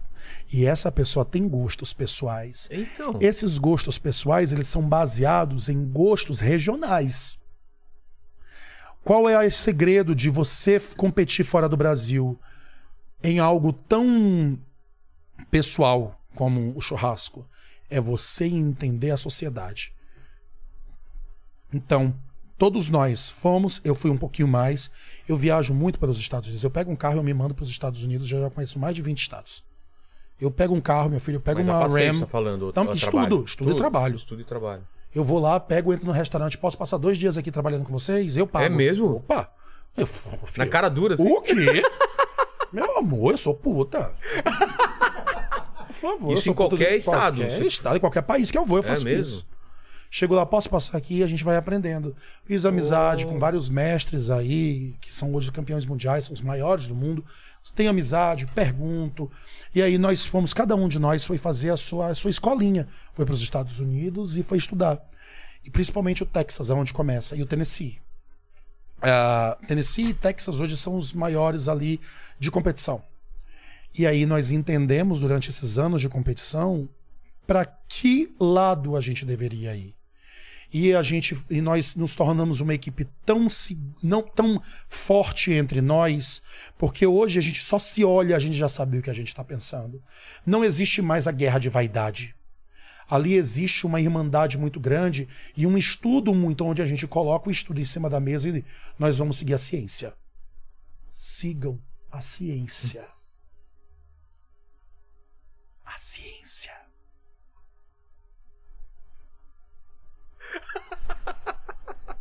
No politics, no politics today. Três dosezinhas. Vai pra, quarta, vai tomar pra quem, 10. pra quem só tá ouvindo, não tá entendendo nada. Ele fez sinal aí da, da, da vacina. Da né? vacina. Tá. Vaccine, bitch. É, e aí. Lá no Texas. Lá no Texas. Tem um povo que não, não, não quer se vacinar também, né? Estados Unidos é muito complicado. É, é muito doideira, complicado. né? Muito complicado. Pior que o Brasil. E não é galera que não tem estudo, não. É galera Não, que, não, não. É muito complicado. simplesmente Muito complicado. A gente- da- essa, essa ideia, desculpa os americanos que estão escutando aí, meus amores, mas a gente vai falar a verdade. Essa ideia que o americano é muito inteligente e tudo, não é, meu amor. O americano, o americano, ele, ele, ele tem um estudo muito grande sobre o próprio cu. Sobre a- os Estados Unidos sobre os mesmo. Estados Unidos. Ele Sabe não tem tudo. noção, ele não tem noção de mundo. É. Ele não tem noção de mundo, ele tem noção do próprio umbigo. Ele não tem noção e ele não e não ele não consegue compreender, não estou falando todos, eu estou falando uma grande parte sobre a responsabilidade dele no mundo. Ele bate no peito, eu sou o melhor do mundo. Ele só sabe disso. Ele sabe quem foi o capitão que brigou pelos, pelo- pelos Estados Confederados, ele sabe quando aconteceu, ele sabe tudo, mas o resto do mundo ele presidentes não de- sabe. todos os presidentes. Não sabem de resto do mundo, eles não sabem. Eles não sabem a responsabilidade sobre a vacina, porque eles não se vacinam. E não é que eles não se eles não se vacinam de nada. Ah, de Gente, nada? eles não se vacinam. Ah, não é agora só. Não então. é obrigatório. Não é obrigatório. O sistema público de saúde brasileiro da vacina é o melhor do mundo, gente. Nós sabemos. A- agora que a gente virou sommelier de vacina, a gente sempre vacinou. É? Faz parte da cultura, né? Exatamente. Levar Isso não acontece nos saúde, Estados Unidos. não tem isso. Não. Não. De jeito nenhum. Caramba. Não tem. E aí hoje a gente estava mesmo, antes da gente dar o, o discurso político, foi o quê? Falando do, do- de Houston, né? De Houston. Ah, e aí, Houston, ele tem uma, uma identidade de sabor que é muito dele em relação à quantidade de sabor, picância. A gente tem que lembrar de uma coisa na competição. Você só tem uma chance. É. É uma única chance entre 350 outras. Essa única chance é o juiz pegar, colocar um pedaço na boca, mastigar e engolir. Ali, ele tem que ter orgasmos múltiplos. Ele tem que molhar todo. Ele tem que se tremer inteiro e gemer gostoso. E você só tem uma oportunidade, meu amor. Você não tem um meia bomba, não. Não. Não Tem, tem. que ser na. Tem que estar no talo. Aquele uh, que pirocão. aquela- aquela- Que responsa. Não é foda. E semana que vem vocês estão indo, então? Então. Que legal. Eu tô com o meu cu na mão. Faz parte, né? Se não Lógico. tiver mais esse frio na barriga, Deus esse o cu na mão. Fala, Mas a Lene. gente tá indo. Fale, Lene. É, não, é que o Paulo Meirelles mandou um super chat aqui também, vou fazer um jabá aqui. Ele fala, fala assim: faz um jabá do Alho Dito, em Goiânia, dos chefes Aline Brandão e Paulo Meirelles. É a primeira. Alho dito. Alho Dito. É. Ah, manda um pra mim. É, Eles estão falando que é a primeira sanduicheira à base de pão de alho de Goiânia. Ó, Delícia! Eu adoro pão de alho. Olha, eu, eu tô indo pra Goiânia esse, esse ano, acho. É? que em maio, fazer um, dar um curso lá, ministrar um curso. Olha aí. É, então, Vou lá, adoro pão de alho, Pão de adoro alho. churrasco. Então, ó, o Instagram deles hein? é arroba alhodito. tá Alho bom? E lá no Paraná eu comi esse lanche com o pão de polenta. Já comeu? Ai, que delícia. Já- Meu, pão de Sabia polenta. que, sabia que eu não comia polenta? Por No quê? Maranhão não existe polenta, amor. Maranhão é mandioca. Ah, é? Maranhão é mandioca, é macaxeira. Nossa, adoro polenta. Quando eu vim pra cá, e eu morava no interior de São Paulo, É. né? Eu morava lá. Em Piracicaba? Piras- Ah, Piracicaba. Piracicaba é milho. É milho. É ô, ô. Curral de milho verde. Coral e polenta. Ô, polenta com, com, E com o- franguinho. O salão de humor de Piracicaba. O quê? O salão de humor de Piracicaba. Sim. Todo... Fui muito lá. Ai, minha boca encheu d'água. Hoje eu sou apaixonado por polenta. Eu também me deu Ai, vontade. adoro. Cara, adoro polenta frita. Nossa! Ai, mas eu, go- Ai, eu gosto de polenta frita. Quero uma. Ó, vou fazer um jabá aqui gratuito. Tá, Quer tá. comer a melhor polenta frita que eu comi na minha vida? Se chama Churrascaria Sorriso, em Campinas. É absurdo. É mesmo? É absurdo. É absurdo. A, a polenta deles é frita é absurda. Vá lá. É absurdo. Tá. Tô Manda. morrendo de fome. Eu também. É, a, a Carla Maria Pires, ela mandou aqui um, um superchat também, falou, Amore, Carlinha de Utah. aqui." Carlinha! Hum, Carlinha de De De Utah. Utah. Utah. Aí falou, sucesso sempre, saudades mil. Seguinte, eu tenho que mandar um beijo especial pro meu clube, pro meu extinto clube de canais. O YouTube, ele tem uma estrutura que é o clube de canais, onde a gente fazia mais ou menos o que você tá fazendo aqui. Como que assim? era vídeos pra quem pagasse. Ah, entendi, entendi. Entendeu? entendi. E aí eu tive o clube de canais. Durante a pandemia foi fantástico. A gente teve mais de 400 pessoas inscritas no clube de canais que vinham a gente uma vez por semana cozinhar exclusivamente pra eles. Eram três, quatro horas. Pô, Só que depois que até abrandou a pandemia, se transformou em uma situação inviável com a nossa vida que a gente leva. E ele foi extinto. Tá. Ah, só que até hoje eles têm o grupo e é o pessoal do mundo inteiro. Carlinha é uma. Ela mora em Utah, ela é brasileira, ela mora em Utah, ela e o marido dela. Ela é fantástica, ela é uma, cienti- ela é uma cientista foda. Inclusive, não sei nem se eu posso falar, mas ela e o grupo dela estão concorrendo ao, ao o, o Nobel. Ela é foda, ela é Como assim? foda. Nobel, o Nobel científico de não sei o quê, mas ela é foda de No- estudo nesse científico. nível. Nesse nível. São as pessoas Você que já concorreu ao Nobel, ô, Leni? E o marido dela tem uma cerve... ele produz cerveja e eles vieram pra cá tem um, um mês, foi em janeiro. Eles vieram pro Brasil, eles pegaram um voo pra Campinas só pra me conhecer, pra me ver. Me trouxeram um monte de Nossa. presente. Foi, foi o meu Natal fora de época. Olha Ganhei um monte de coisa maravilhosa. Carlinha, um beijo, meu amor. Muita axé pra você. Maneiraço. Tem mais ou vamos pro. Um beijo pro Tem- Clube de Canais. Amo vocês. Tem um aqui que é engra... que vai ser engraçado. O, Ico... o Ícaro Mas- Macier. Macier mesmo. assim, Mas, né? Messier, Messier, Ícaro, é. é, é Messier. sim, tava comigo essa final de semana. Ele pediu pra você dançar o ragatanga. Como assim, do Porque nada? é o seguinte, eu sou louco. E se tocar uma música, eu rebolo mesmo Eu a vi o minha último raba. vídeo que você lançou, é você começa dançando. Dançando, esfregando a bunda no chão. Exato. E agora, nesse final de semana, nós fizemos um evento lindo lá no Italy. Eu, Jimmy Ogro e Dário. Olha. Ali no Italy, aqui em São Paulo, que é uma casa fantástica. Ah, e aí, no final, o DJ... Gente, o DJ... Palmas pro DJ. A gente dançou Backstreet Boys. A gente dançou Spice Girls, Britney Spears, Lambada. E a última música que ele colocou pra fechar o evento no domingo à noite foi Ragatanga. E você acha que eu não sei a música Ragatanga inteira? Eu sei. Você né? sabe? O quê? Dancei lindo. Eu não vou dançar aqui porque já chega, né? Mas tem no seu canal? Tem lá no Instagram. No Instagram? Ainda então tem vamos lá. vídeo lá da gente dançando. Arroba. Beijo, Ícaro. Ícaro foi, trabalhou com a gente e ficou. Arroba cansei de ser chefe, arroba Salomão Bruno. Ícaro ele ficou, trabalhou com a gente comigo, com. Com a Amir com o Titi, ele ficou lá na grelha e ele trabalhava na Fazenda Churrascada, que é aqui do teu lado. Sei. Ele tá indo agora pra Churrascada do Mar, ele é fantástico. O menino é foda. É isso? É isso. Obrigado, Leni. Qual que é o lance do. Ah, eu até esqueci a palavra. Glutamato. É, o que, que é que você ia falar sobre isso? Vamos lá. Glutamato monossódico também é conhecido como realçador de sabor. Aginomoto. Ah, é? Em outras palavras. em outras palavras, Tá. como as pessoas conhecem. Aí tem um monte de gente louca, assim, glutamato monossódico, GMO é cancerígeno, faz mal, É, eu já ouvi falar também. dá dor de cabeça, aquilo dali é químico, aquilo dali é horrível, é, vai matar todo mundo. Aí eu fico me perguntando se a pessoa, eu tenho certeza que a pessoa, para falar um negócio desse, ela, ela pegou os estudos científicos da Universidade Federal do Tirei do Cu. Porque só pode ter saído de lá. Tirei do cu do sul. Pois é. Porque isso é uma das coisas mais absurdas que eu já escutei na minha vida. Mas falam mesmo, né? Já Falam, falar. sabe por que que falam? Eu vou te explicar o porquê eu, eu espero que as pessoas nunca mais repitam isso na vida delas.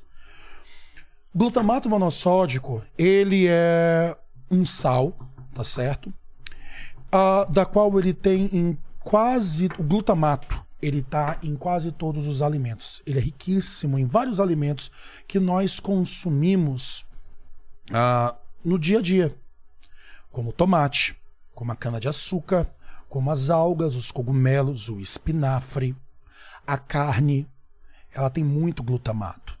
O glutamato também é conhecido como umami. Ele representa o umami, que é o quinto gosto. Já ouviu falar de umami? Não. Fala pra mim quais são os gostos que você conhece. Salgado, doce, azedo, amargo E o umami? e. O umami é como se fosse uma junção sensorial de todos isso, de tudo isso. E diferença, ele é um gosto, ele não é um sabor. Sabe a diferença de gosto para sabor? Não. Gosto. Eu vou fazer um teste contigo agora. Tá aqui. Ótimo, isso aqui é perfeito pra gente fazer o teste de gosto e sabor. É que eu não tô podendo comer, né? Puta que me pariu. Vem aqui tu, demônio. Vem, o, vem o, o- o Paquito aqui, vai. Vem, Vem o aqui, Paquito. Paquito. Vamos lá, Paquito. É, meu filho, tu tá precisando de um açuquinha, tu tá bem magrinho. Vai. É, vai lá. Eu quero que você pegue a jujuba verde, por favor. A de limão. Coloca na boca e mastiga. Vai comendo. Fala pra mim o que gosto você tá sentindo. O que, que você tá sentindo? Ela é levemente azeda, mas bem doce. E de gosto acho que é isso. Você tá sentindo gosto de alguma fruta? É, falar que isso aqui é fruta é meio sacanagem, mas assim, lembra um limão Seria o feito em fake limão. laboratório, é. Fiz um fake amor, fiz um fake amor pra... de limão. Ah, vai. Agora você vai fazer o seguinte: vai pegar o verde de novo, vai colocar na boca, vai mastigar, mastiga. Tampa o seu nariz. O que, que você tá sentindo com o nariz tampado? Nada. Você tá sentindo gosto. O que, que você tá sentindo? Você- Sinto a textura. Uhum. Dá pra sentir. Acho que pelo fato de ser azedo, você sente uma sensação meio diferente, mas o gosto. Nada. Fantástico. Então você acabou de saber a diferença de gosto para sabor. Gosto é uma sensação. Você sabe que é salgado não porque você está sentindo sabor salgado, porque a sua língua está dizendo para você que é salgado. O azedo é a mesma coisa. No momento em que você tampa o seu nariz, você apaga a sua papila gustativa, você Ah, é? blinda a papila gustativa, porque o sabor Vai precisar do. não, tchau, demônio. o sabor é, o, é a mistura de gosto mais olfato, que cria situações complexas e faz você sentir diferenças. Mas quando você tapa o seu nariz e coloca algo na boca, você vai sentir a sensação de doce, Entendi. você vai sentir a sensação de amargo, você vai sentir a sensação de salgado e a sensação de umami Entendi. quando você. A jujuba, que é de limão, ele sentiu a sensação de doce e a sensação, o gosto doce e o gosto azedo. Quando ele abriu o nariz, ele vai sentir o sabor de limão, adocicado e ácido. Entendi. São coisas diferentes. Glutam, o, o umami é um gosto, ele é uma sensação. E aí o que, é que vai acontecer? O umami, o glutamato, ele é utilizado há milênios pelo povo asiático. E o povo asiático é o povo mais longínquo da Terra. Nossa, mas causa câncer. Já tinha morrido todo mundo, já tínhamos tido um extermínio. Exato. É. Aí, só que o que, que acontece? Por que, que o glutamato monossódico, que é o glutamato misturado ao sal, a molécula de sal, para ele se transformar em um produto que seja trabalhável? Por isso que ele é ligado ao sal. E aí, da... existiu, aconteceu a Segunda Guerra Mundial.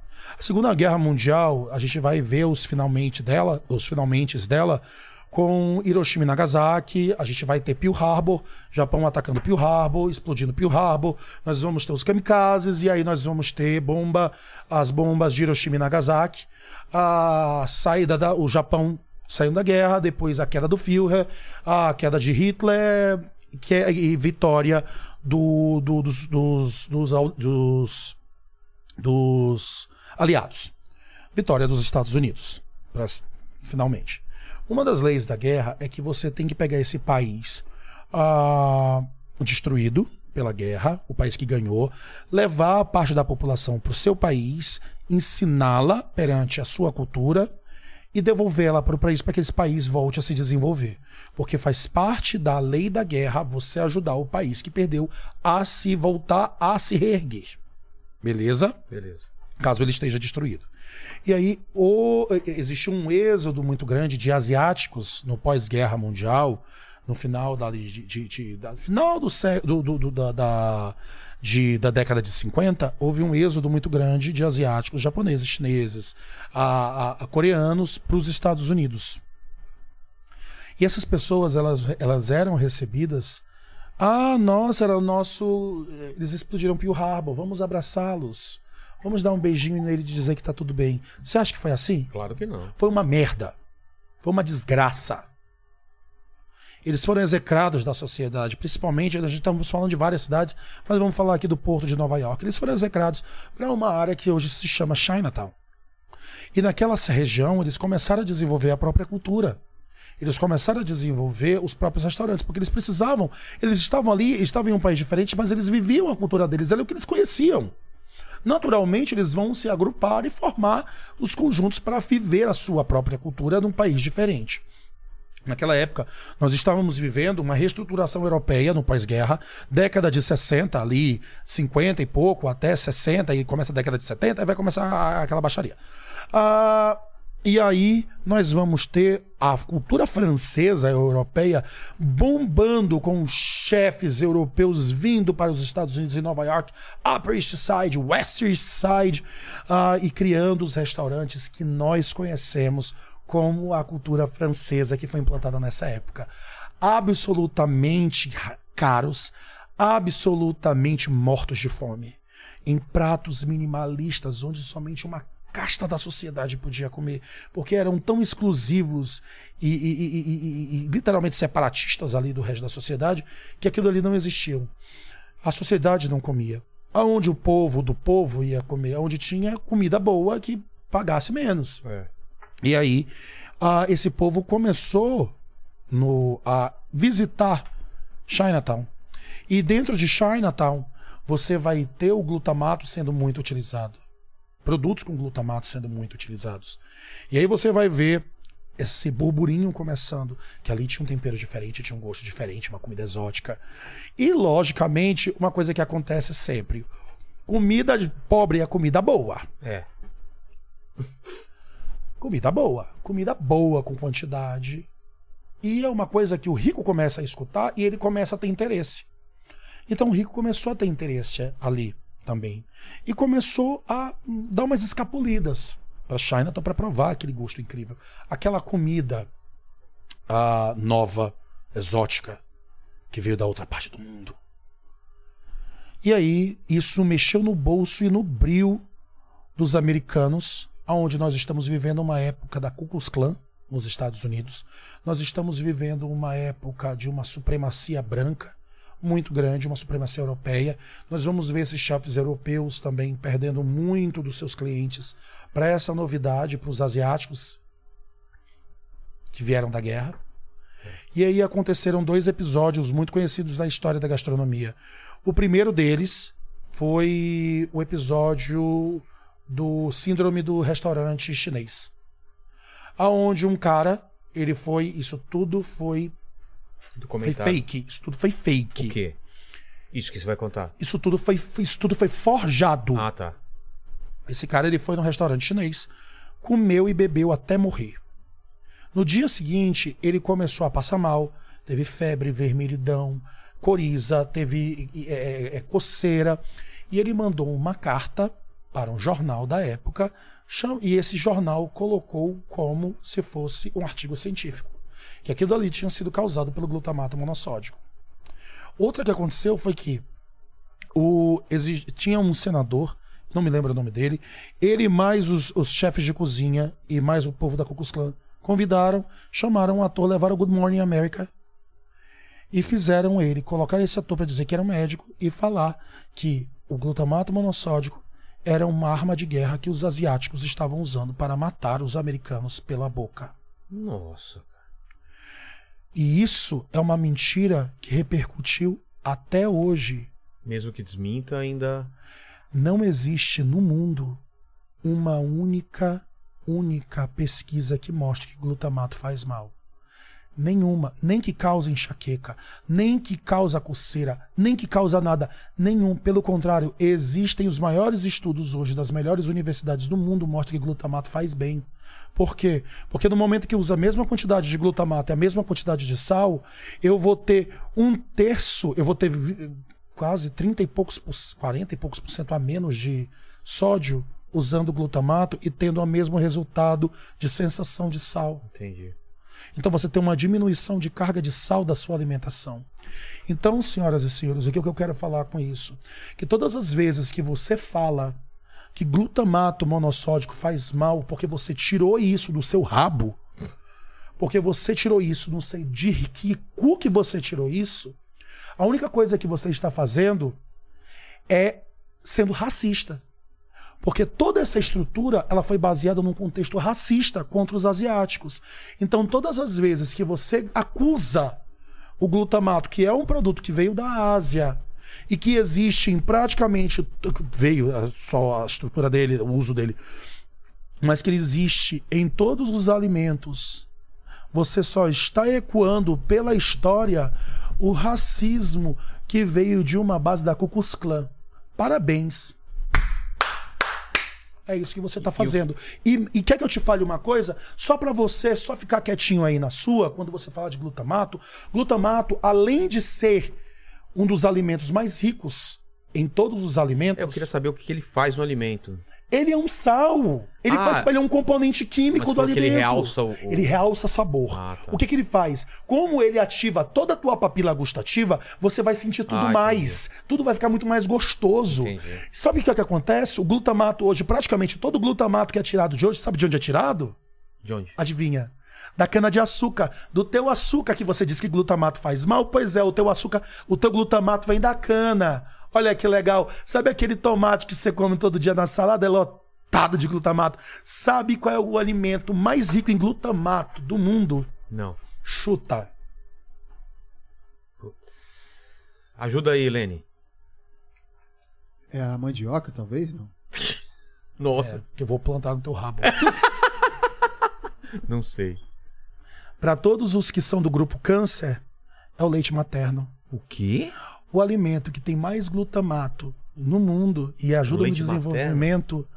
da papila do, do, do, do, cérebro do bebê Caramba. é o leite materno. Então, para você que tá aí falando de glutamato, vai tomar no seu cu. Só para lembrar, viu? Vai se fuder, seu arrombado.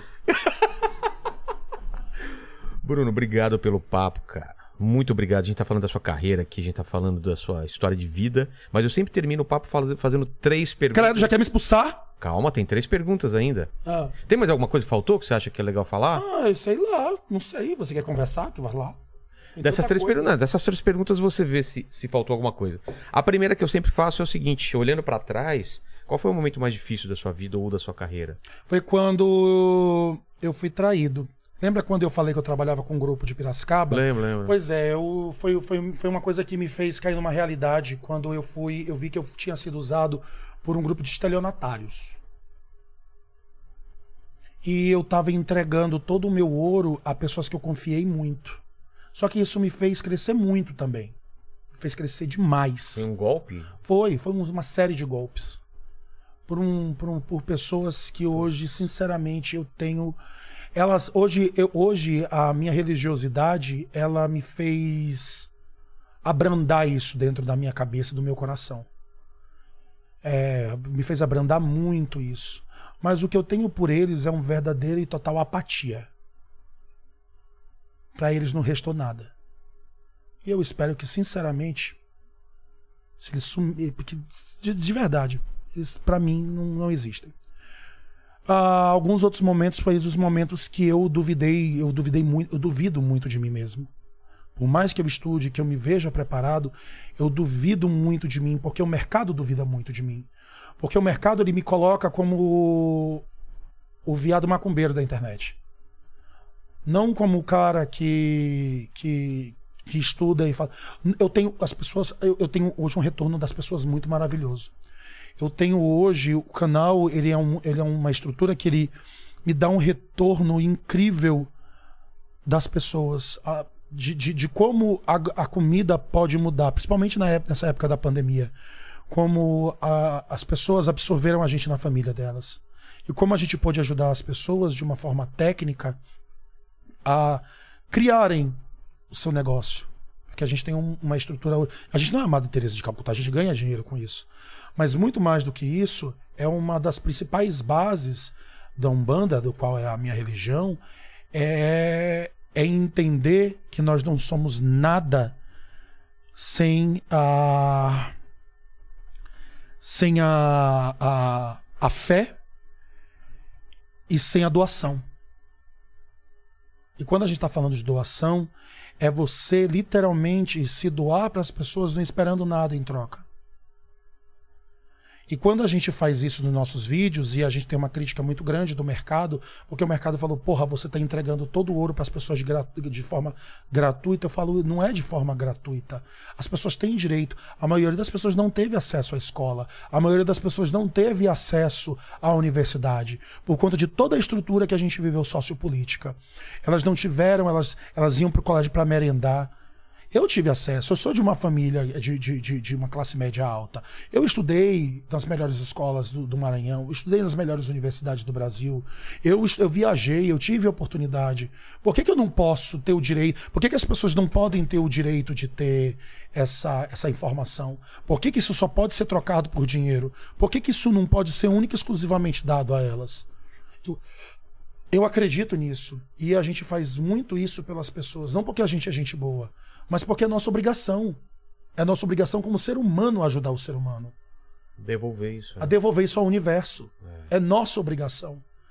Uh, só que o mercado ele, ele, ele te rotula por vários motivos.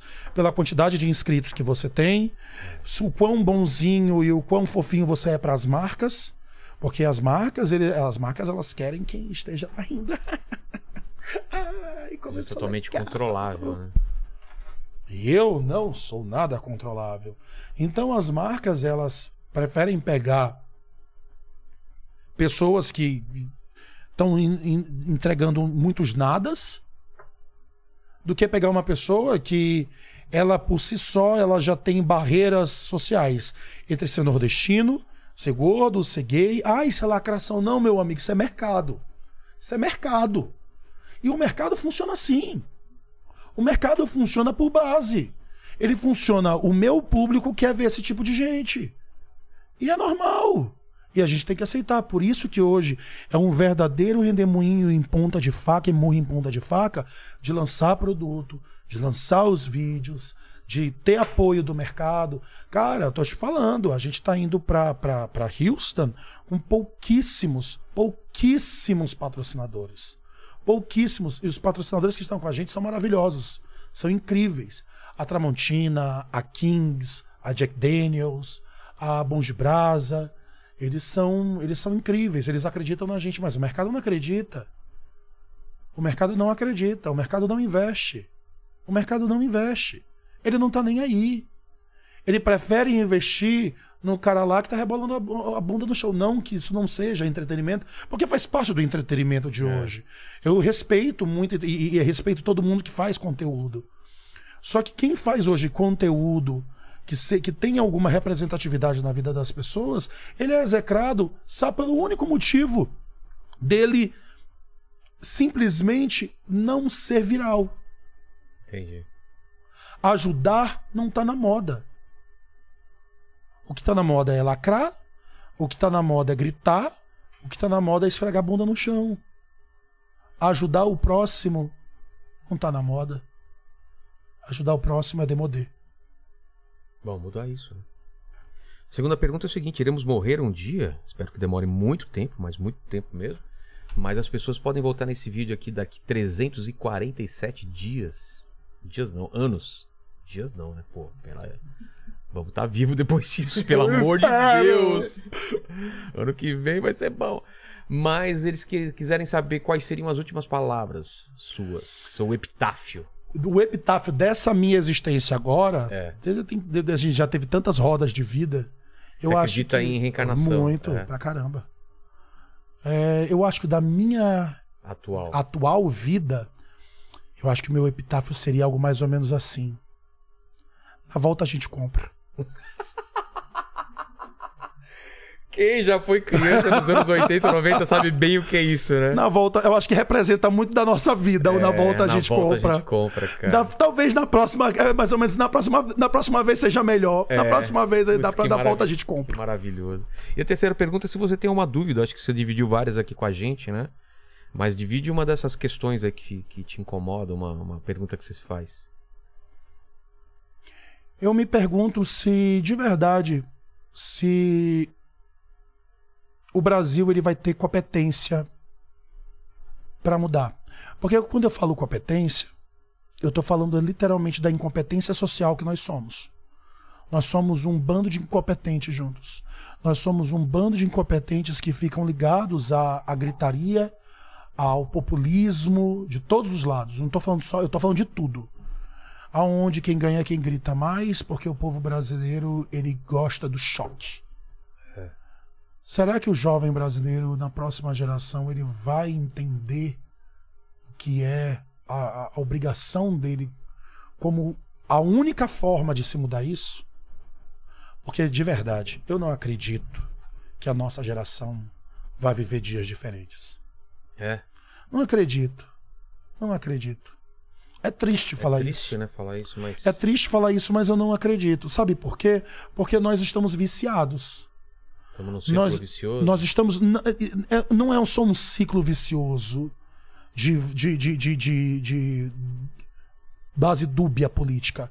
Eu estou falando de uma, de uma, uma sociedade que ela está viciada em guerrear por políticos, não por política. Entendi. Nós estamos viciados em criar discórdia por conta dos outros. Nós estamos viciados em arrumar confusão, que não vai levar a nada. Pela única, pelo único motivo do ego, de eu estar certo. É. O brasileiro é muito egocêntrico.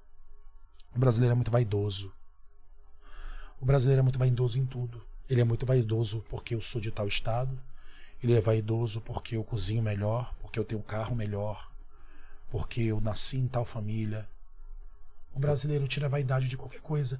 Até se ele comprar uma garrafa de um uísque numa balada, ele vai ostentar. É. Porque ele vai se sentir melhor do que o outro que comprou uma garrafa d'água. O brasileiro ele é viciado em querer ser mais, em querer ter mais seguidores, em querer dizer que é melhor. Nós somos melhor em que hoje? Nem no futebol, mas É. nós somos melhor em que hoje? Tá difícil. Em que nós somos bons hoje? Em criar o caos. É. Eu não vejo a gente modificando hoje isso. Eu vejo, por isso que eu pedi, encarecidamente vou voltar a pedir que os jovens votem, estudem. Para que a próxima geração, daqui a 10, 15 anos, a gente consiga ver algo, esse lamaçal secando. Eu não vejo antes disso nenhum tipo de modificação. Não, não consigo ver. Você consegue? Não consigo, mas eu rezo por isso. Rezo Eu por também. isso. Eu só, só, Mas eu- só na oração, mas eu, eu- eu, eu- sou. Não sei se é pessimista ou realista, mas eu fico triste também com o que eu tô vendo. Pra onde a gente tá indo. Mas eu tenho uma ponta de esperança ainda. Mas, mas sabe qual, qual que é o negócio? É que eu. Eu acho que eu fiquei velho demais muito cedo. E eu aprendi que o tempo que nós queremos é diferente do tempo do mundo. Ah, sim, sim. E o tempo do mundo, ele precisa de choques para acontecer. Ele precisa de uma pandemia, ele precisa de uma guerra, ele precisa de um desastre para as pessoas entenderem: ah, eu moro na base de um vulcão. Um dia ele vai estourar. Ah, eu espero que não seja enquanto eu estiver aqui. É. Aí o fogão estoura. Aí morre todo mundo. Aí o pessoal vai começar. Ah, mas eles sabem. Mas ninguém fez nada. É. É o que a gente vive hoje. A gente vive brigando, é um dando soco na cara do outro pra quem vai pegar o cavalo pra fugir do vulcão que tá descendo lava É. em cima da gente queimando tudo. E tá queimando. E a gente, em vez de estar brigando contra o vulcão e se salvando, a gente tá brigando entre nós. É, pouca farinha, meu pirão primeiro, né? Exatamente. É. isso que a gente vive hoje. Infelizmente. Espero que estejamos errados e, e, e melhore as coisas, né, Lene? Palavras finais. O Curta povo não tá vídeo. falando da daí, foi flopado? Eu tô flopado? Como é que é? Eu tô flopado, eu sou flop? Ah, o pessoal tava. O pessoal tá, tipo, elogiando bastante, falando é, das suas receitas também e tal. é, que curte o seu canal. A grande maioria de, é, é isso, assim. Bacana. Vai terminar Obrigado cantando também hoje, Lene? Pô, hoje eu tô meio rouco, É, cara. então tá bom. É, então, tá então meio... palavras finais. Bom, curta esse vídeo, se inscreva no canal, torne-se membro. Siga, siga as redes do Bruno também, Siga que ele falou. Sigam nas redes sociais, arroba Salomão Bruno e arroba Cansei de Ser Chefe. Facebook, Twitter, Instagram e agora também no TikTok. Obrigado a todos que estiveram com a gente aí. Fiquem com Deus e comam jujuba. Valeu! Até mais.